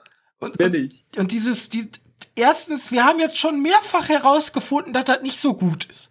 Also sagen wir es mal so, alle Siths, die wir aus den alten Teilen kennen, außer Lord Sidious, sind ja eigentlich alles Jedis gewesen. Also Count Doku ja. war man Jedi. Ja, eigentlich nur Doku. Das war's. Anakin Skywalker war man Jedi. Ja, genau. Die beiden. Ja, also das waren ja fast. Ja, gut, wenn du möchtest, kann man auch sagen, hier der Ben Skywalker, also Ky Kylo Ren, äh, war man. Also wir, es ist eigentlich immer das Gleiche. Wir haben emotional nicht ganz ausgelastete Menschen. Dann kommt irgendein alter Sack, sagt, ja, mach dir mal keine Sorgen, denk einfach nicht drüber nach, ja, sei Jedi und so. Und dann werden die böse. Und alle denken, ja. oh, kann nicht sein. Also, Was? dass der so böse geworden ist, wir haben das ja in unserer ganzen, also es ist ja nur dreimal die ganze Zivilisation fast untergegangen, weil wir das nicht wussten, ja. Und da denke ich mir so, come on. Also wir haben jetzt die kompletten Fall des Universums ungefähr gesehen, weil Anakin böse wurde. Und jetzt fängt die mit dem gleichen Quark an, mit der gleichen Scheißlehre. Und dann, ah, deswegen hat mich das auch so in Teil 7 geärgert. Jetzt haben wir wieder einen bösen Jedi, ja, der schon genau deswegen auch wieder böse geworden ist. Und dann denke ich mir so, dann geht doch jetzt mal einen Schritt weiter und macht mit Grogu doch mal was anderes. Aber ich denke, er wird genauso. Er geht diesen typischen Yoda-Weg. Yoda ist der schlechteste. Also, wenn du irgendeine persönliche Beratung willst, geh nicht nach Yoda. Nach Yoda gehst du, wenn du die coole, super flinke Laserschwerttricks zeigen möchtest aber nicht für was Menschliches. Die sind alle verkorkst. Das ist eine ganz komische Sekte, die Jedis. Kein Wunder, warum die ausgestorben sind. Tut mir leid an alle Jedi-Fans, aber die sind halt ein bisschen cringe. Man muss, ja? man muss jetzt sagen, vielleicht sollte man nicht ganz mit der Logik dran gehen. Vielleicht ist das bei Star Wars so, fresst die. Ja, aber es ist halt immer das Gleiche. Die Fans fressen ja auch immer das Gleiche. Also die Fans freuen sich ja, wenn sie immer wieder den gleichen Plot-Twist bekommen. J.J. Abrams, ja, da ist noch ein größerer Todesstern. Ja, da ist schon wieder ein böser Jedi, der durch Emotionen kaputt. Ist ja immer das Gleiche. Dann brecht doch jetzt mal diese Motive auf, wenn wir, wir weil die ganze Serie schreit, oh, guck mal, Fanservice. Kein ich Ding. möchte da nicht jetzt drauf eingehen, weil er kommt noch in der Folge, in der nächsten Folge, ja, war zu, wo ich dazu. Nee, nee, nee, ich möchte bloß sagen, die ganze Serie schreit Fanservice. Habe ich nichts gegen. Ahsoka Tanu, cool, ne? Alles cool aber dann mach doch wenigstens in diesen super festgefahrenen Sachen, die schon immer unlogisch und kacke waren, mach doch da wenigstens ein bisschen was Neues. Das ist meine Kritik an der Serie. So. Ja, gut. Äh, sie sagt tatsächlich, ja, ich kann nicht unterrichten. Wahrscheinlich hat die auch gar keinen Bock, den zu unterrichten, weil die hat halt, wie man, wie sich in der Folge auch herausstellt, hat die auch Leute töten, sorry. andere Sachen. Die sucht nämlich Großadmiral Thrawn. Den kann, kennen auch Leute, die nicht Rebels gesehen hat. In Rebels kommt er tatsächlich vor, da kriegt er seinen ersten Serienauftritt. Aber auch die, die Bücher gelesen haben, hier einfügen, wie die Bücher heißen. Ich habe keine Ahnung, damit kenne ich mich leider zu schlecht aus. Das ist irgendwie. Ach, keine Ahnung. Auf jeden Fall aus, dem, aus den Legends gibt es diesen Charakter schon mehr beschrieben. Das ist ja so, dass sich Disney aus den Legends die Rosinen rauspickt. Den guten Kann ich verstehen. Stuff. Also da steht auch eine Menge Bullshit drin. Ja, deswegen. Weil halt ähm, niemand jemals irgendwas korrigiert hat oder kontrolliert hat, da durfte halt jeder mal. Deswegen ist diese ganze Folge auch eigentlich nur so eine Art so, hey, da kommt eine Ahsoka-Serie raus. Wenn ihr diese Folge möchtet, dann guckt euch die Ahsoka-Serie an, die bald rauskommt. Diese Bleibt Folge mochten, wählen Sie sechsmal die sechs und rufen Sie an, jetzt. Ja. ja, genau so. Und mehr ist das halt nicht. Richtig. Da gibt es einen ähm, spannenden Kampf in der Stadt. Großadmiral Swan. Aber, aber, wirklich, aber auch wirklich da wieder gut gefilmt. Man muss ja nämlich jetzt sagen, dass, dass die haben ja diesen, die haben ja diesen Mexican Standoff mhm. mit dem Mandalorianer vor den Mauern und ein schönes Lichtschwert-Duell. Ja, gut. Lichtschwert, Speer, Duell. Speer ähm, ja, ist cool. So. Ist cool, sage ich auch gar cool, nichts gegen. Ja. Und war auch schön cool grafiert. Besser als Star Wars 8. Richtig. Just saying. Ja, auf den Boden hauen bringt nichts. Und dann sagt sie ihm eigentlich noch, ja, ihr seid beide voll das süße Pärchen, du und Krogu. Aber ich kann euch nicht helfen, ihr müsst zum nächsten instabilen Jedi gehen, tut mir leid. Ähm, geht doch mal, wo sollen sie hin? Zu so einem Stein geht einfach zu so einem Stein, da soll er sich hinsetzen, sich mit der Macht verbinden. Und wenn dann irgendwo zufällig ein Jedi ist, es gibt nicht mehr so viele, aber es gibt anscheinend noch welche, dann finden die dich schon. Ja, man muss irgendwie so sagen, Titan ist, also der Planet, der heißt Titan und das soll wohl irgendwie so ein, da soll die, da gibt ziemlich viele Jedi-Relikte und so ein Scheiß. Und da fliegen sie dann einfach, einfach hin. Und dann startet auch schon dann die nächste Folge. Dann ne? startet die Folge 14, die Tragödie. Und Ahsoka Tano hat ihren, ähm, ihren Verkaufsfolge für ihre Sendung fertig gemacht. Ja, Alle Leute sind heiß. Mehr vor. Und kommt nicht mehr vor. Was aber vorkommt, ist, dass Grogu bei Tyson sich mit dem Monolithen verbindet und er schon wieder nichts mit der Folge zu tun hat, weil äh, er sitzt halt da und meditiert. Ja, der hatte tatsächlich in der ganzen Serie irgendwie nur mit in Folge 13 was zu tun. Das war's. Ja. Sonst, sonst und, nix. Und jetzt, jetzt meditiert er halt und eigentlich möchte Mando schnell weg, weil er sieht, dass ein Schiff gelandet ist. Ein oh, ja, sehr kommt. bekanntes Schiff. Und alle Fans so, oh, noch mehr Fanservice. Ja, und wer landet, wer steigt aus? Es ist Boba Fett mit einer altbekannten Kopfgeldjägerin, die Mando verprügelt und halbtot liegen gelassen hat. Und die beiden haben einen Mexican Standoff, haben wir ganz oft in dieser Folge, der Serie. Es ist, es ist ein fucking Space Cowboy. Natürlich ja. haben wir dafür. Und dann sagen die, yo, wieder wie immer, du gibst uns die Rüstung und wir helfen dir.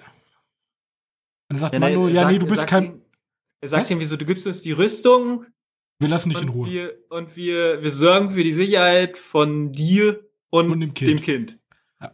Und dann sagt Mando natürlich, das ist der Weg nicht, weil du bist kein Mandalorianer.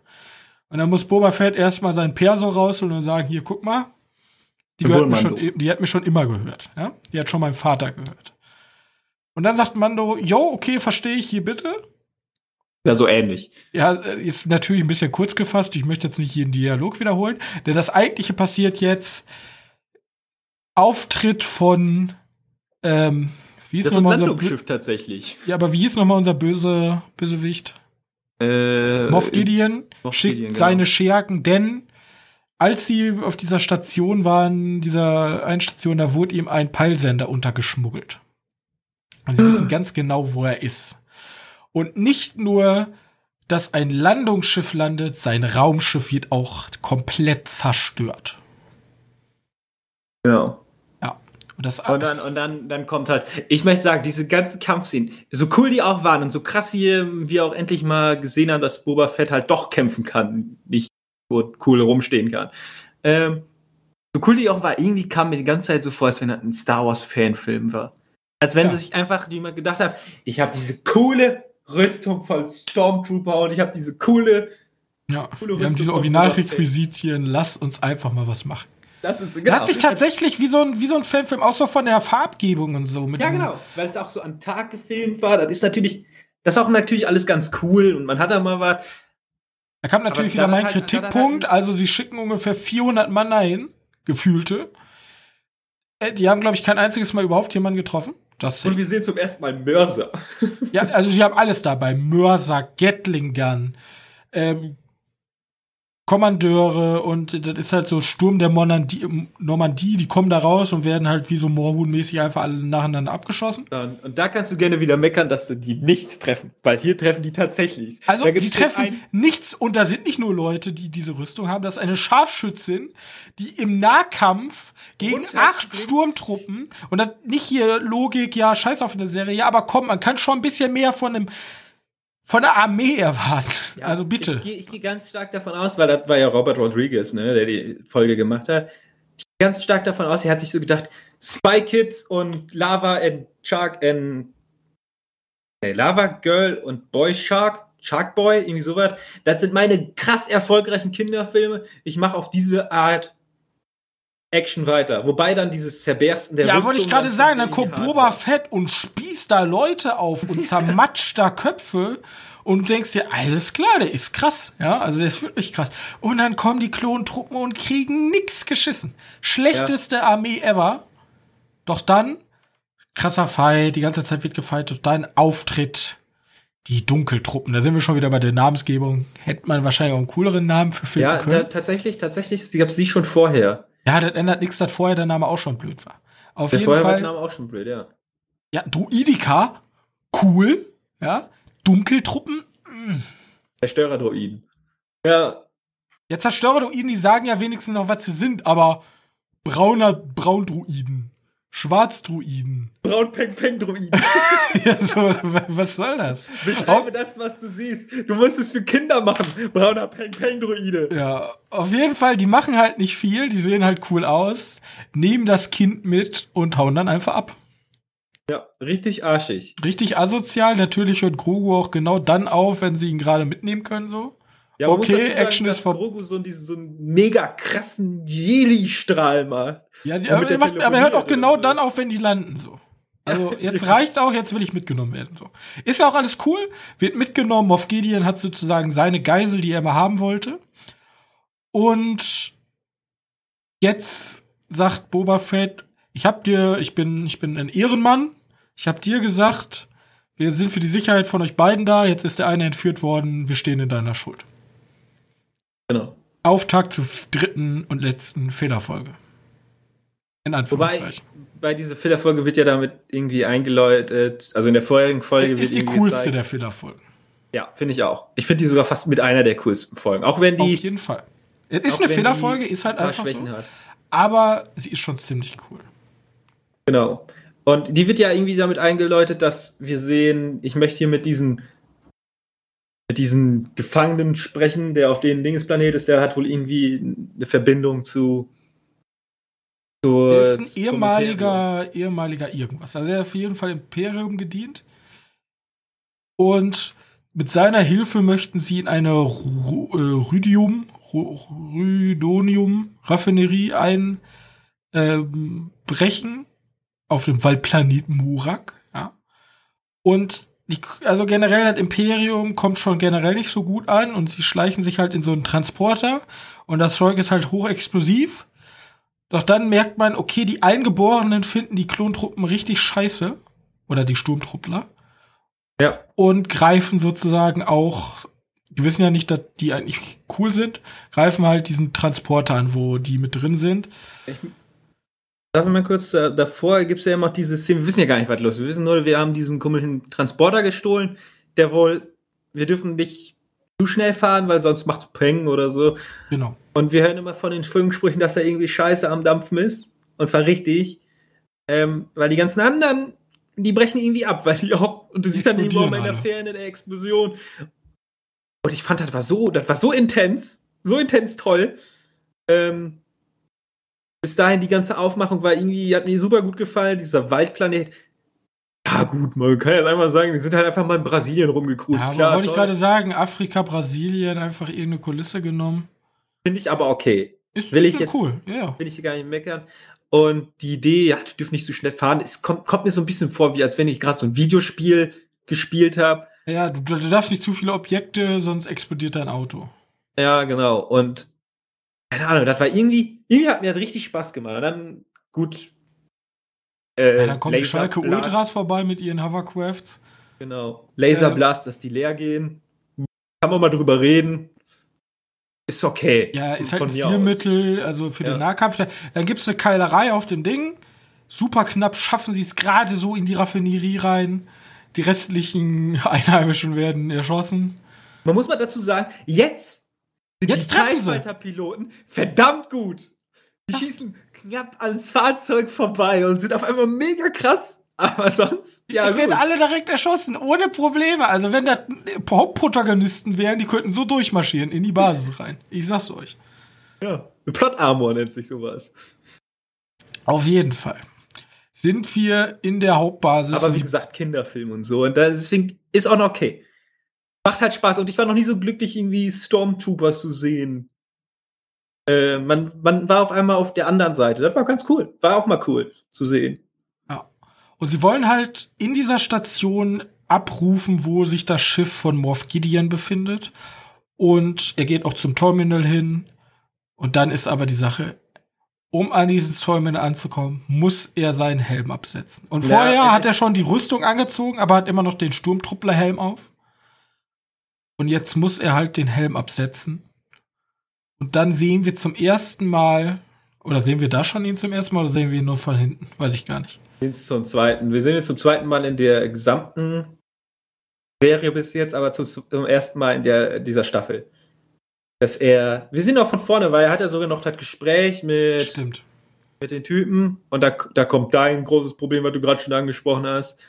Ähm, wird irgendwie, da lassen sich auch einen ganz netten Einfall irgendwie, ja, da ist eine Turbine kaputt gegangen, deswegen ist er, deswegen kann er nicht mehr so gut hören. Das ist ein ganz guter Einfall, den fand ich sehr intelligent. Bill Burr macht halt übrigens das sehr gut. Mhm. Der ist ja irgendwie, was ist der, Comedian? Comedian mehr, ne? Ähm, wie gesagt, die Folge auch für die und du siehst halt die ganze Zeit, wie kacke er dann findet, dass man sein Gesicht sieht. Er ist, fühlt sich so richtig so, ah, was ist hier los? Ja. Ganz komplett versteinert. Finde ich super geschauspielert. Auch wenn er eigentlich nur einen versteinerten Blick und so da haben muss. Ich fand es einfach, einfach toll. Und dann kommt von mir aus dein Problem. Äh, wie gesagt, ich war auf dem Planeten, da haben wir tausend von meinen Kollegen umgebracht. Ja, dann, dann, hast du, dann haben wir halt genau, wir, wir haben halt genau das. Jetzt haben wir wir, wir haben diesen General, der komplett hier das Imperium glorifiziert, wie schlimm die sind, ja? Und was sie alle schon gemacht haben, was sie alles für Völker ausgerottet haben und wie geil das alles ist. Und dann kommt halt immer meine Sache so, okay, wie habt ihr das gemacht? Ganz sicher nicht mit den Truppen, die ich bis jetzt gesehen habe, ja? Da hättet ihr kein Planet mit eingenommen. Und dann haben wir den anderen Typen, der am Anfang so darüber redet, so, ja, ich war auch da, wo alle Leute umgekommen sind war ich, ähm, war ich in dieser Einheit. Deswegen sagte er am Anfang, nee, du kannst ja jetzt nicht hingehen, das ist mein Vorgesetzter von damals, der erkennt mich. Ich denke mir so, okay, da sind 30.000 Leute gestorben. Ich glaube nicht, dass er dich noch kennt. Ähm, und sagt so, ja, nee, du kannst da nicht hin. Äh, und dann redet er genau von diesem Einsatz. Und sein Kollege sagt dann so, ja, das war voll schlimm, meine armen Kameraden. Dann legt sich der Schalter um und dann denkt er sich, okay, ich muss jeden einzelnen Klon auf dieser Basis töten. Ja, wirklich. Sie müssen alle sterben. Sie haben alle Familien, aber das ist mir vollkommen egal. Ich bin der einzige Coole. Die sind alle böse, weil die noch den Helm tragen. Und vor allem, er macht die ganze Zeit ja nie einen Hehl daraus, dass er beim Imperium gearbeitet hat. So. Also er fand das ja bis dahin eigentlich ganz geil. Aber bis dann auf einmal seine ganzen Klontruppen äh, damals erschossen wurden. So. Dann metzeln die sich da komplett durch. Da beide Scharfschützen geben da Feuerschutz, ja. Alles wird mass massakriert, was da rumläuft. Und dann kommt halt der Hammer. Sie, sie, sie sind geflohen. Alles ist eigentlich cool. Und er denkt sich, nein, es darf auf gar keinen Fall hier Überlebende geben, ja. Ja, es geht ja darum, es geht ja darum, dass die mit diesem, mit ja, diesem Treibstoff ja, irgendwie. Es, es wird gesagt, dieses Treibstoff, da können wir mehr Chaos verbreiten als damals auf diesem Planeten. Bei weitem genau. mehr. Und dann sagt er, ja, Trotzdem, also eigentlich ist der ganze Führungsstab tot, aber das darf nicht sein. Dieser Treibstoff darf nicht, er schießt drauf und die ganze Basis fliegt in die Luft. Genau. Und dann kommt mein, einer meiner liebsten Momente aus dieser Folge, nicht dieser erste Moment, wo du erst mal eine Explosion von Weitem siehst, der war auch ziemlich cool. Noch eine Explosion, und zwar von der Slave One. Ich schmeiß nämlich, und das auch wieder Fanservice ist Fug, aber ich war so glücklich, als ich das gesehen habe. Ich wusste, das könnte jetzt kommen und dann kommt's. Die seismische Bombe. Er schmeißt die seismische Bombe. Der Sound war nicht so geil, muss ich leider sagen. Also die ja, Sound ich war auch ein bisschen. Also der aber, Sound war ein bisschen flach. Also dieses, also im Kino war es ja komplette Stille. Danach, und, ja. Oder davor, also, davor. Davor, komplette Stille. Dann siehst du dieses Licht und so mit einer Verzögerung von einer Sekunde kommt dieses. Bom. ja. ja. Das ist schon ja. ziemlich geil. Aber das ist, ist natürlich, immer, ist deswegen sage ich ja, Fanservice, die Serie. Also das, ja, ist so, genau. das ist so ungefähr so, okay Leute, ich weiß, was die Fans wollen, wir machen jetzt einfach alles gut. Wir machen einfach eine Serie nur mit Sachen, die die Fans lieben. Ja, und das funktioniert. ich bin gut zufrieden. Ja. Verdammt. Naja. Besser als acht. Man kann es auch verkacken. Egal. Kommen wir zu Chapter 16, The Rescue. Die letzte Folge, die ist letzten Freitag erst erschienen, deswegen reden wir auch heute erst darüber. Die genau. Befreiung auf Deutsch äh, ist von Peyton Reed, kenne ich jetzt nicht. Kennst du den Mann? Peyton Reed. Der hat, ähm, der hat auch die zweite Folge, glaube ich, gemacht. Also die zweite, jetzt der, der zweiten Staffel. Und ich glaube, der hat in der letzten der gemacht. Staffel auch irgendwo was Ant-Man gemacht. and the Wasp. Ant-Man. Er. Der Ja-Sager. Ja, ich möchte einfach nur sagen, hat er auf jeden Fall gut gemacht. Okay. Ich kann mich darüber nicht beschweren, über letzte Folge. Ähm, was sollen wir bei der letzten Folge sagen? Wir haben, wir haben alles, was ein Star Wars-Film ausgemacht hat. Wir haben bisschen Action, bisschen Flugaction. Wir haben ein paar nette Ideen. Das schon, wird schon fast wie so eine Art Heist aufgemacht. Wir haben ein Squad aus ganz vielen Mandalorianern, eine Söldnerin. Weißt du was? Ähm, da, da wollte ich auch einmal drüber sprechen. Das ist mir also mit, mittlerweile hat mich die Diskussion so mürbe und. Welche Diskussion? Diese Gender-Diskussion in so vielen Sachen. Die hat mich so sehr in diesen Kosmos reingezogen, dass ich in jedem direkt immer so, okay, da könnten die sich jetzt wieder drüber aufregen. Weil in der Dingens, ja, Mando, weiß, weiß, Mando geht nämlich mit einem Squad auf das Schiff, was nur aus Frauen besteht. Und, und ich bin schon so pralle im Kopf, dass ich sage, okay, Vielleicht haben sie das nur aus Gendergründen gemacht, dass da jetzt nur Frauen sind. Was ja eigentlich komplett hirnrissig ist. So. Ich finde das ja cool. Also die, die ballern sich da durch. Das sind halt die beiden Mandalorianerinnen, dann die Kopfgeldjägerin und die, ähm, hier, wie heißt sie, der, der Sheriff. Ja, den Marshall. Der Marshall, genau. Und das erste, woran ich gedacht habe, als ich die gesehen habe, so, da wird sich bestimmt Leute im Internet aufregen, dass das vier Frauen sind. Ich habe mir dann auch gedacht. Aber warum? Warum denke ich es dann so was? Das ist komplett. Ich habe ich hab keine Ahnung. Ich habe mich direkt dafür geschämt, weil ich dann, ich fand, ich fand die Folge an sich mega cool, auch mit den ganzen Leuten, die da involviert waren.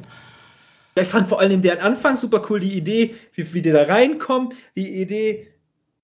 Gut, ein bisschen schießig, wir machen jetzt hier ein bisschen, bisschen Ablenkungsmanöver und ballern uns mehr oder weniger da durch. Wir sind ja auch krasse Schützen. Wie gesagt, die eine kann im Fliegen Leute töten.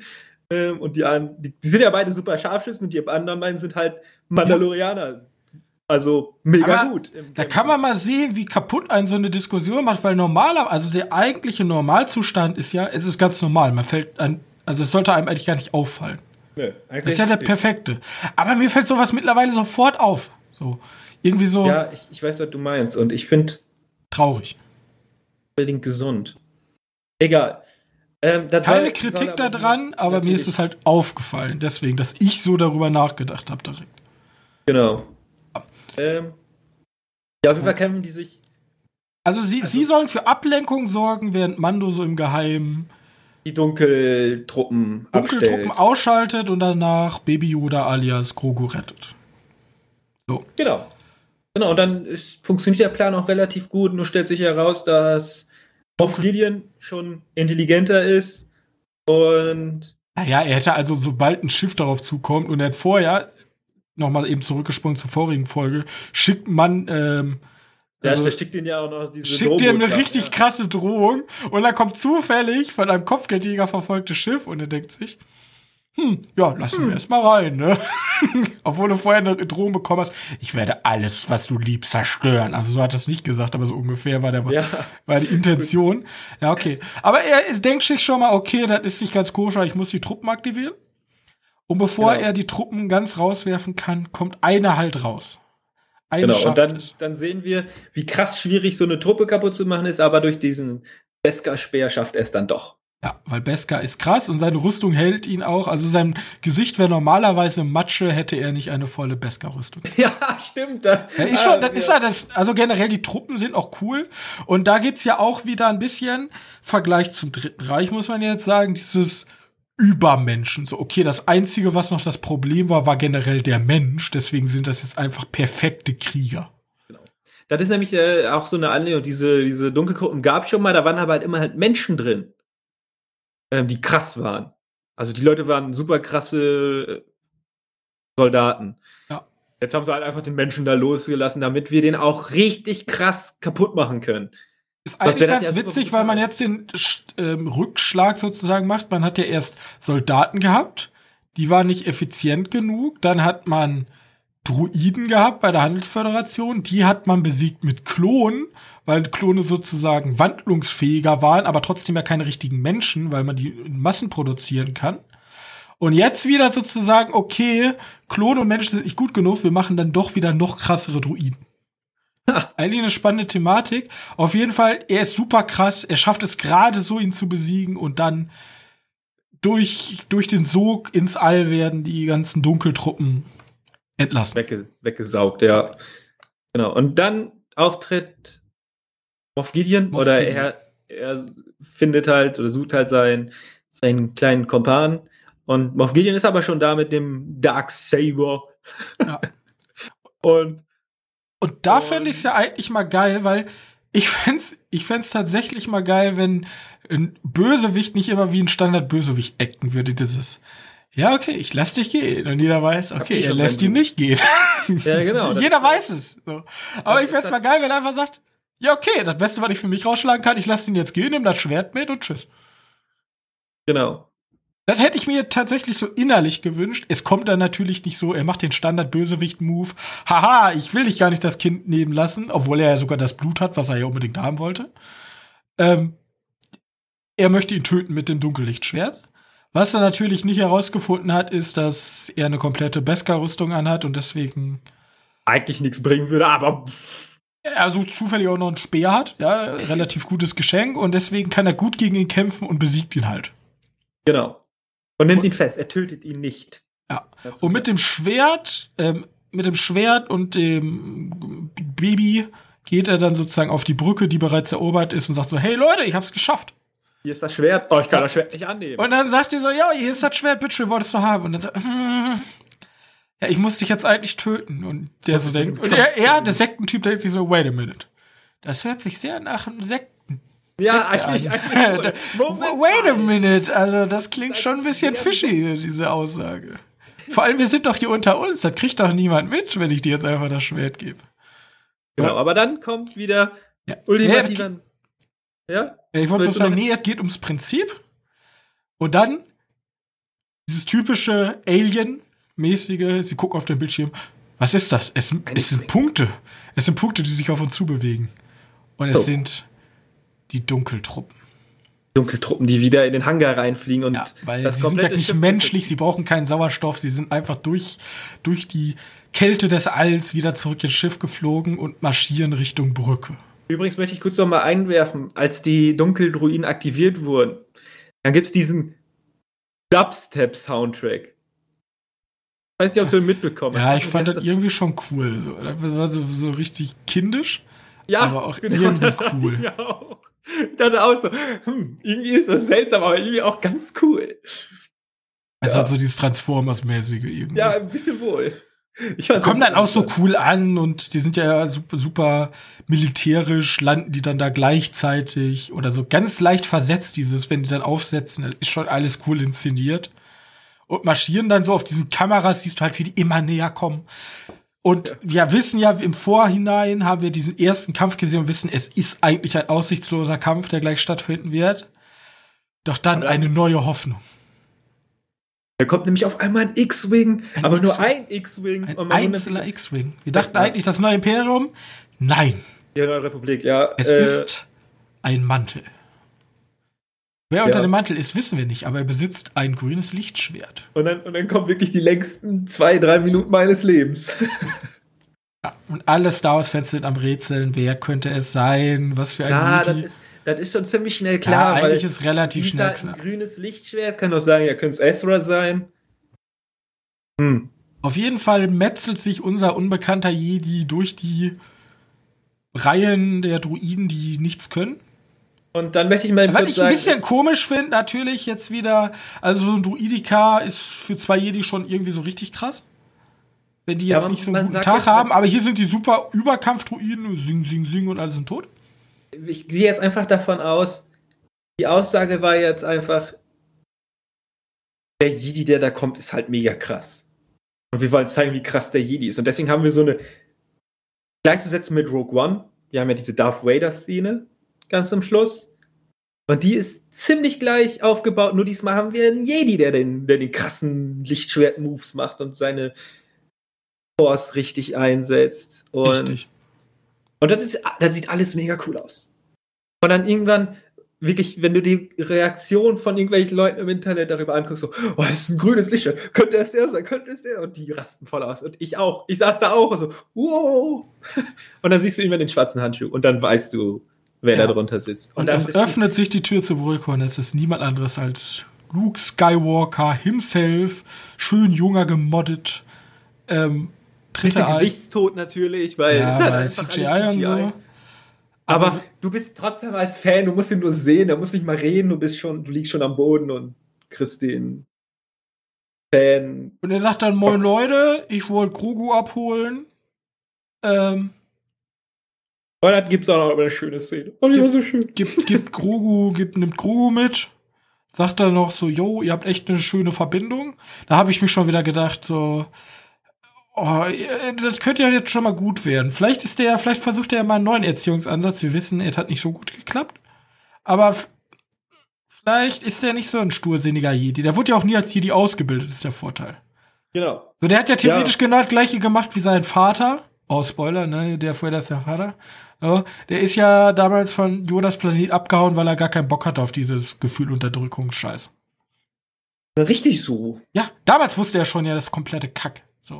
Ja, vielleicht macht er ja bei Grogu alles richtig und Gro Grogu ist die erste Generation von Jedis, die richtig ausgebildet wurden. Oder und dann kam Ben und dann hat er sich gedacht so, fuck it, er hat Fock verkackt mit den scheiß Jungen da. Ich fände das witzig, wenn Star Wars 10 kommen würde und Grogu ist einfach ein Knights of Ren mit einem roten Laserschwert.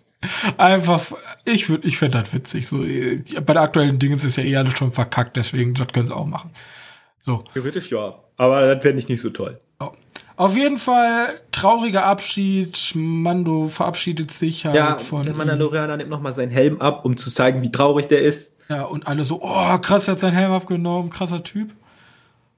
Vielleicht können, vielleicht können wir dann auch ein bisschen mehr von Pedro Pascal in Folgestaffeln sehen. Vielleicht geht ja Pedro Pascal ein bisschen los mit dir, Bo Katan, um, um äh, Mandalore neu zu vereinen. Vielleicht wäre wär meiner Meinung nach der coolste Schritt, den die machen könnten, aber dann brauchst du wieder mehr Budget. Richtig. Eigentlich auch nicht. Eigentlich könnten die damit weitermachen, so wie die das jetzt schon haben, das funktioniert ja gut. Ist aber eine teure Serie ja. natürlich, ne? Schnitt, ähm, Schwarzblende, äh, Outro, Ende. Nee, nicht ganz. Aber halt. Genau. There is more. Ist just one scene. Der, es wird was weiteres angeteased mit einer der badassesten Szenen. Endings ever, ja. Denn wir sehen Jabba's Palast. heißt der. Ja, wir sehen. Fortuna, wie heißt der nochmal? Bib Fortuna, der Typ, der da sitzt.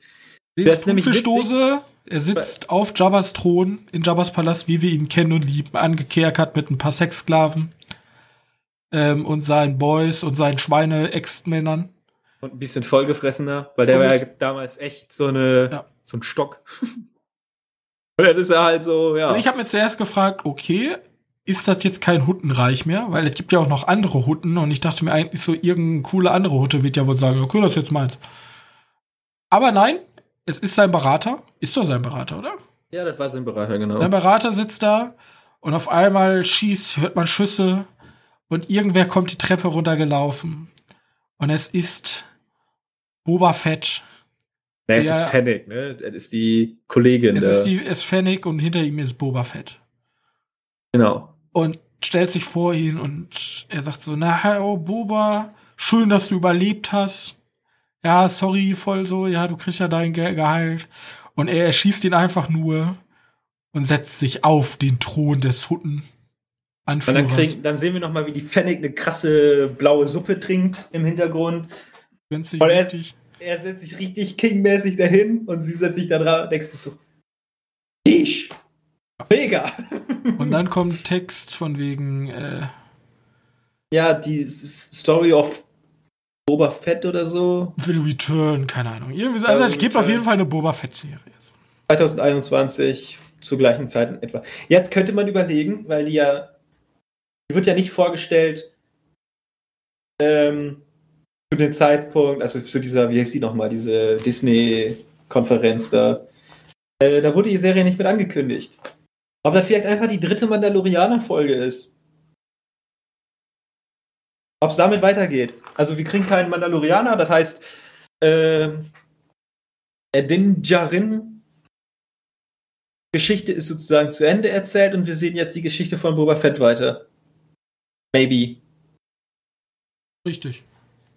Das fände ich ein bisschen schade. Ich würde gerne wissen, ich würde gerne sehen, wie Din Djarin, was ich ja gesagt habe, zusammen mit äh, Bukatan und anderen Mandalorianern versucht, Mandalore zurückzuholen. wieder zu vereinen, weil der Mandalore ist, glaube ich, kaputt.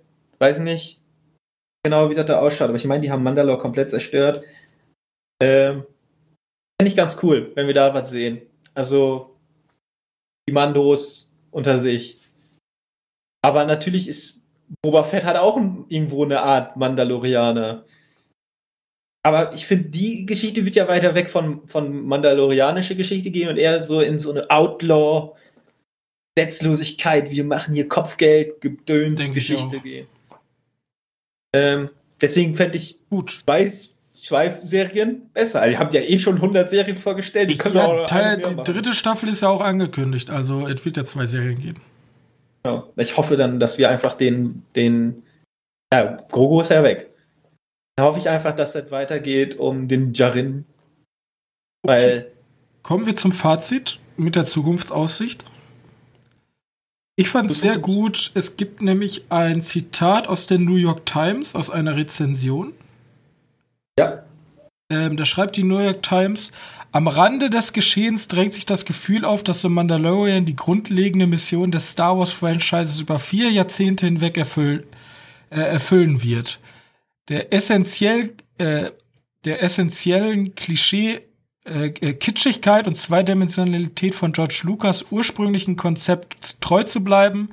Favreux und Filoni verlang, äh, verlangsamen es, lassen es gut aussehen, nehmen etwas von dessen Sentim äh, Sent Sentimentalität heraus, geben ihm etwas Raffinesse und lassen sie bei beim Genießen gut fühlen. Das ist kein Kino, das ist Spitzenfernsehen. Ja. Genauso, genau das, eigentlich dieses Zitat habe ich durchgelesen und dachte, ja. Ja, da hat jemand komplett recht. Ja. Gib den Mann mehr Geld. Und ja, also wie gesagt, es ist ein. Ich habe ja Kritik jetzt einfach mal angebracht, weil meiner Meinung nach auch Kritik angebracht ist. Die Serie ist keine 10 von 10 für mich. Nee. Das ist, aber sie ist hundertprozentig auf dem richtigen Weg. Also sie hat sich meiner Meinung nach gefunden, vor allem in diesem komplexen Universum, was ja nicht so ganz weiß zwischen alte Wurzeln und neue Ideen. Ich finde, meiner Meinung nach haben sie sich mit der Serie, haben sie, also sie haben sich es etwas zu einfach gemacht. Sie haben doch den Fanservice-Weg genommen, da kann man halt nicht viel falsch machen. Das ist, glaube ich, an sich auch gar nicht der falsche Weg gewesen, weil man hat mit Star Wars 7, 8 und 9 ganz tief bei den eingefleischten Fans ins Fettnäpfchen gegriffen und da war sozusagen so eine Wiedergutmachungsserie angebracht und der richtige Weg. Jedoch finde ich trotzdem, dass man in einigen Aspekten hätte ein bisschen mehr Mut aufbringen können.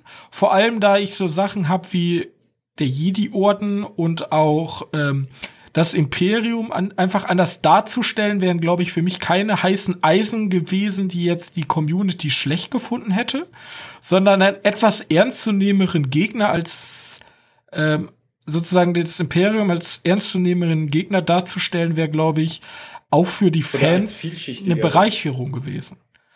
Also das ja. sind halt, diese, diese Mischung aus alte Charaktere, die jeder sehen will, aber trotzdem einen frischen Wind in alte Antagonisten zu bringen und auch al alte alte ähm, Ansichten wie die diesen Jedi-Orden aufzureißen, hätte der Serie noch besser getan und hätte die Serie meiner Meinung nach noch mehr aufgewertet, als sie eigentlich schon ist. Also sie ist schon super gut. So. Ja, ich möchte ich möchte dann, dann so auch nennen, es ist eigentlich, wir sind an dem Punkt, wo Star Wars 7 damals war. Ja, gut, ihr habt jetzt ziemlich viel Fanservice gemacht. Wir sind alle zufrieden damit. Wir, wir haben Hoffnung, dass die nächste, nächsten Folgen, nächsten Serien, nächsten Filme toll werden und wir freuen uns drauf. Ihr dürft es nicht verkacken. Ja, das ist es halt. Wir sind jetzt wieder bei sieben sozusagen angekommen. Ich, ich finde es halt gut, weil die Serie hat natürlich mehr Freiraum als ein sieben. Sieben hat ja wirklich, also ist ja wirklich eine Kopie von vier oder sechs. Also rein von dem rein geschichtlichen Aufbau. Und hier haben wir natürlich den Vorteil, wir haben eine Serie, wir haben mehr, wir, wir können einfach mehr von der Welt zeigen, wir haben mehrere Set Pieces, wir haben mehr Auswahl, gleichzeitig neue als auch alte Charaktere einzuführen. Und das hat, glaube ich, sieben einfach ein bisschen gefehlt, diese, diese Zeit. Und genau. die ja, haben sich dann später einfach, wie gesagt, ich bin der, ich bin der Letzte, der sagt, Star Wars 8 und 9 sind gute Filme. Aber ich halte tatsächlich immer noch die Fahne zu und sage, das war mutig. Auch wenn sie damit komplett auf die Schnauze geflogen sind und man die Filme natürlich kritisieren darf, fand ich da trotzdem mutig einfach. Man kann auch mutig auf die Schnauze fallen. Das ist einfach so in der Kunstwelt. Wenn man was Neues ausprobiert, dann kann es auch mal scheiße sein. Und dann kann man jetzt ja sagen, ja, wieso muss man das denn mit Star Wars machen? Ja, irgendwer muss es ja machen. So, ja, wir können seh, den. Seh, man kann natürlich auch, man kann natürlich auch die. Ja, man kann natürlich auch die Gedanken haben und sagen, jetzt zum Beispiel mit den neuen Indiana Jones, mach doch einfach genau den gleichen Indiana Jones wie 1, 2 und 3. Da machst du natürlich nichts falsch und die Fans werden sagen, ja, ist okay. Aber dann ist, also aus meiner Perspektive ist immer die Sache, brauche ich das? Also ich habe ja mit Indiana Jones 1, 2 und 3 super Filme. Brauche ich wirklich eine Kopie? Braucht man das? Da kann man jetzt sagen, ja, ist, ist vollkommen valide. Kann man sagen, nein. Ich finde, The Mandalorian ist wie so ein Gutmachungsgeschenk mit genug Neuerungen für mich, dass ich das super genießen kann. Hätte mehr drin sein können, aber wärmste Empfehlung von mir. Okay, wer diesen Spoiler-Teil komplett angehört hat, der wird es wahrscheinlich gesehen haben und wahrscheinlich einfach nur wissen wollen, was unsere Meinung dazu ist. Aber jetzt auch interessant, lässt halt tief blicken, äh, neue Folge von äh, neue Serie mit Ahsoka Tanu, neue Serie mit Boba Fett. Es ist ja genau das, was die Leute haben wollen. Und das ist natürlich auch super, dass halt dieses, okay, wir gehen auf Nummer sicher und das wollen die Leute auch bei Disney Plus sehen. Wenn man jetzt, also jetzt mal rein ketzerisch gesagt, wenn man jetzt eine neue Folge, äh, eine Serie gemacht hätte über die Schauspielerin aus Teil 7 und 8, die Asiatin, die ja jeder gehasst hat. Also ich verstehe eh nicht, wie man Leute hassen kann so und den Morddrohungen schreiben kann. Du meinst, du meinst Rose. Ja. Genau, wenn man jetzt darüber eine Serie gemacht hätte, hätte sich das Internet wieder kaputt gelacht und gesagt, was Idioten das sind und wie kann man über so einen schlechten Charakter eine Serie machen. Deswegen, ich bin mal gespannt. Aber jetzt haben sie halt mit, mit so einem Mandalorian-Charakter eingeführt, der bei den Fans halt einen sehr hohen Stellenwert hat. Ja, ich Pedro find, Pascal auch super ausfüllt. Genau. Ja, wie gesagt, jetzt kamen mal ein paar andere Serien vielleicht mal rein. Also Serien kommen jetzt wie Sand am Meer. Die könnten vielleicht in eine andere Richtung gehen und die könnten vielleicht neue, interessante Geschichten raushauen. Aber vielleicht auch wirklich Geschichten einfach mal verkacken und wir sind nicht so wütend wie bei 8 dann. Leute, wir müssen damit eingestehen, dass wir nicht so wütend sind wie bei Star Wars Teil 8. Ja, der ja? Vorteil ist ja auch in der Serie kannst du ja mal allein eine Folge mal was Neues ausprobieren. Eben. Hier, die Visions, die Vision da, die Anime Star Wars. Also ich bin Ihr sehr gespannt, machen. was da jetzt alles kommt. Ähm, was ich jetzt sagen müsste, was ich enttäuschend fände, wir haben jetzt hier eine sehr gute Serie, aber wenn jetzt Ahsoka Tanu und auch Boba Fett einfach nur so Mandalorian sind mit einem anderen Hauptcharakter, fände ich das auch irgendwie ein bisschen blöd. Also wenn die eins zu eins den Stil kopieren, kann man ja schnell machen. Die kriegen jetzt beide einen Buddy und dann erleben so, die beide ja, Abenteuer ja. und alles ist ungefähr im gleichen Stil. So, das fände ich schon ein bisschen schade. Also die sollen schon ihren eigenen Stil entwickeln, die Serien. Ja, wie gesagt, für meinen, ja, Disney Plus ist nicht unbedingt der beste Streaming-Dienst, um in viele Richtungen zu hantieren, aber ja, einige Kritik ja darf man ja anbringen. Genau, ich weiß nicht, du könntest, da könntest du auf jeden Fall ein paar nette Folgen in gewisse Richtungen machen. Ich meine, ich meine, die ganze Boba-Folge, so wie ich mir jetzt vorstelle, könnte eine Anthologie werden. Einfach nur, dass da irgendwelche Kopfgeldjäger kommen oder der Bo, da kommen irgendwelche zu Boba und sagen, hey, ich muss dich, ich, äh, hast du Mission für mich? Und er sagt so, jo, mach mal das und das. Und dann sehen wir im Kopfgeldjäger zu, wie der eine Mission macht. Gut, das ist jetzt, muss jetzt nicht unbedingt jedes Mal hier sein, töte den und den, sondern kann man mal sagen, helft der Oma über die Straße. Ja. Ja, sowas, in dem Sinne. Je nachdem. Das, das Schlimme ist, was ich ja interessant finde, Star Wars läuft ja unter Disney. Und ich glaube, wir werden nie was, also wir werden nie ein erwachsenes Star Wars sehen. Also ein Star Wars 16 bis 18 Jahre. Du meinst jetzt schon ein hartes Star Wars. So ein hartes Star Wars. Die haben ja ihre Hulu-Marke. also es wäre irgendwie cool, wenn da mal ein Star Wars rauskommen würde, was dann auf Hulu laufen würde, was halt super Oder brutal wäre. Wir, wir, haben ja darüber gesprochen, Star ist das, was zu uns vielleicht kommen könnte irgendwann. Ja, ähm, oder ja, Star und da irgendwas richtig Hardcore-mäßiges laufen würde. Ähm, So ein richtiges tiefes Drama. Ja, zum Beispiel. Die letzten Stunden Alderans. die letzten Stunden Alderans, so richtige, richtige Krise, richtig so, so ein Volk, was einfach in so eine. Ja, dann, dann holt, man, holt man sich einfach. Da, siehst du Leute so von den Häusern springen, Selbstmord begehen oder oh. richtig schlimm. Oh. Oder ja, wie gesagt, wenn, wenn ihr dem Imperium vielleicht mal ein bisschen mehr Dinge, also ruft die, fragt deutsche Regisseure. Wir kennen uns mit Nachkriegsdramen oder generell Kriegsdramen sehr gut aus. Wir können euch da, wenn ihr schon euch so sehr ans Dritte Reich bedient, wir können euch da eine Menge Input liefern. Ja. Das stimmt, du kannst einfach ein paar, äh, ja. Die Brücke. Und dann machst du das im Star Wars-Universum. So mit so jungen Rekruten, die dann so nach und nach immer weiter dezimiert werden. Elite für den Imperator. Elite für den Imperator. nein, nein, nein, nein. Ah, ähm, ja. Gut. Ja. Ich würde sagen, damit sind wir durch. Wir sind bei einer Stunde 40, also der Nerdgassen-Podcast hier. Ey, damit wir auch wissen, dass, damit die Leute auch wissen, dass wir Star Wars cool finden. Das Konzept Star ja. Wars. Also ich glaube, ich werde jetzt in nächster Zeit erstmal weniger über Star Wars reden. Ich glaube, damit ist auch genug gesagt. Star Wars kommt jetzt auch erstmal eine ganze Zeit lang nicht mehr. Bis dann ganz viel kommt. Bis dann auf einmal ganz viel auf einmal kommt, wenn Disney endlich mal sozusagen ihre Taktrate gefunden hat von Serien. Ähm, ja, pro Monat eine. nächste, nächste Folge wird dann wieder eine reguläre Folge. Da habe ich ein paar exklusive HBO-Serien, über die ich sprechen möchte. Und wir wünschen euch schöne Feiertage. Das erscheint ja jetzt hoffentlich am 22. oder 23. je nachdem, wie schnell ich das alles geschnitten bekomme. Ähm, wünschen wir euch schöne Feiertage. Bleibt gesund in der aktuellen Zeit. Wenn ihr uns einen Gefallen zu Weihnachten tun wollt, dann lasst doch gerne eine Bewertung da bei Apple Podcast oder eurem Podcast-Anbieter eurer Wahl. Das hilft uns nämlich sozusagen gesehen zu werden auf den Plattformen und dann können neue Leute dazu stoßen und dann haben wir eine größere Anzahl an Leuten, mit denen wir über aktuelle Serien und Filme auch diskutieren können. Alternativ könnt ihr uns gerne eure Meinung hinterlassen bei uns auf der Webseite www.medienkneipe.de oder .com oder gerne auch per E-Mail, die ist unten verlinkt in den äh, in der Folgenbeschreibung. Wenn es sonst nichts weiteres gibt, dann möchte ich mich verabschieden. Wir sehen uns nächste Woche wieder. Bis dahin und tschüss. Tschüss.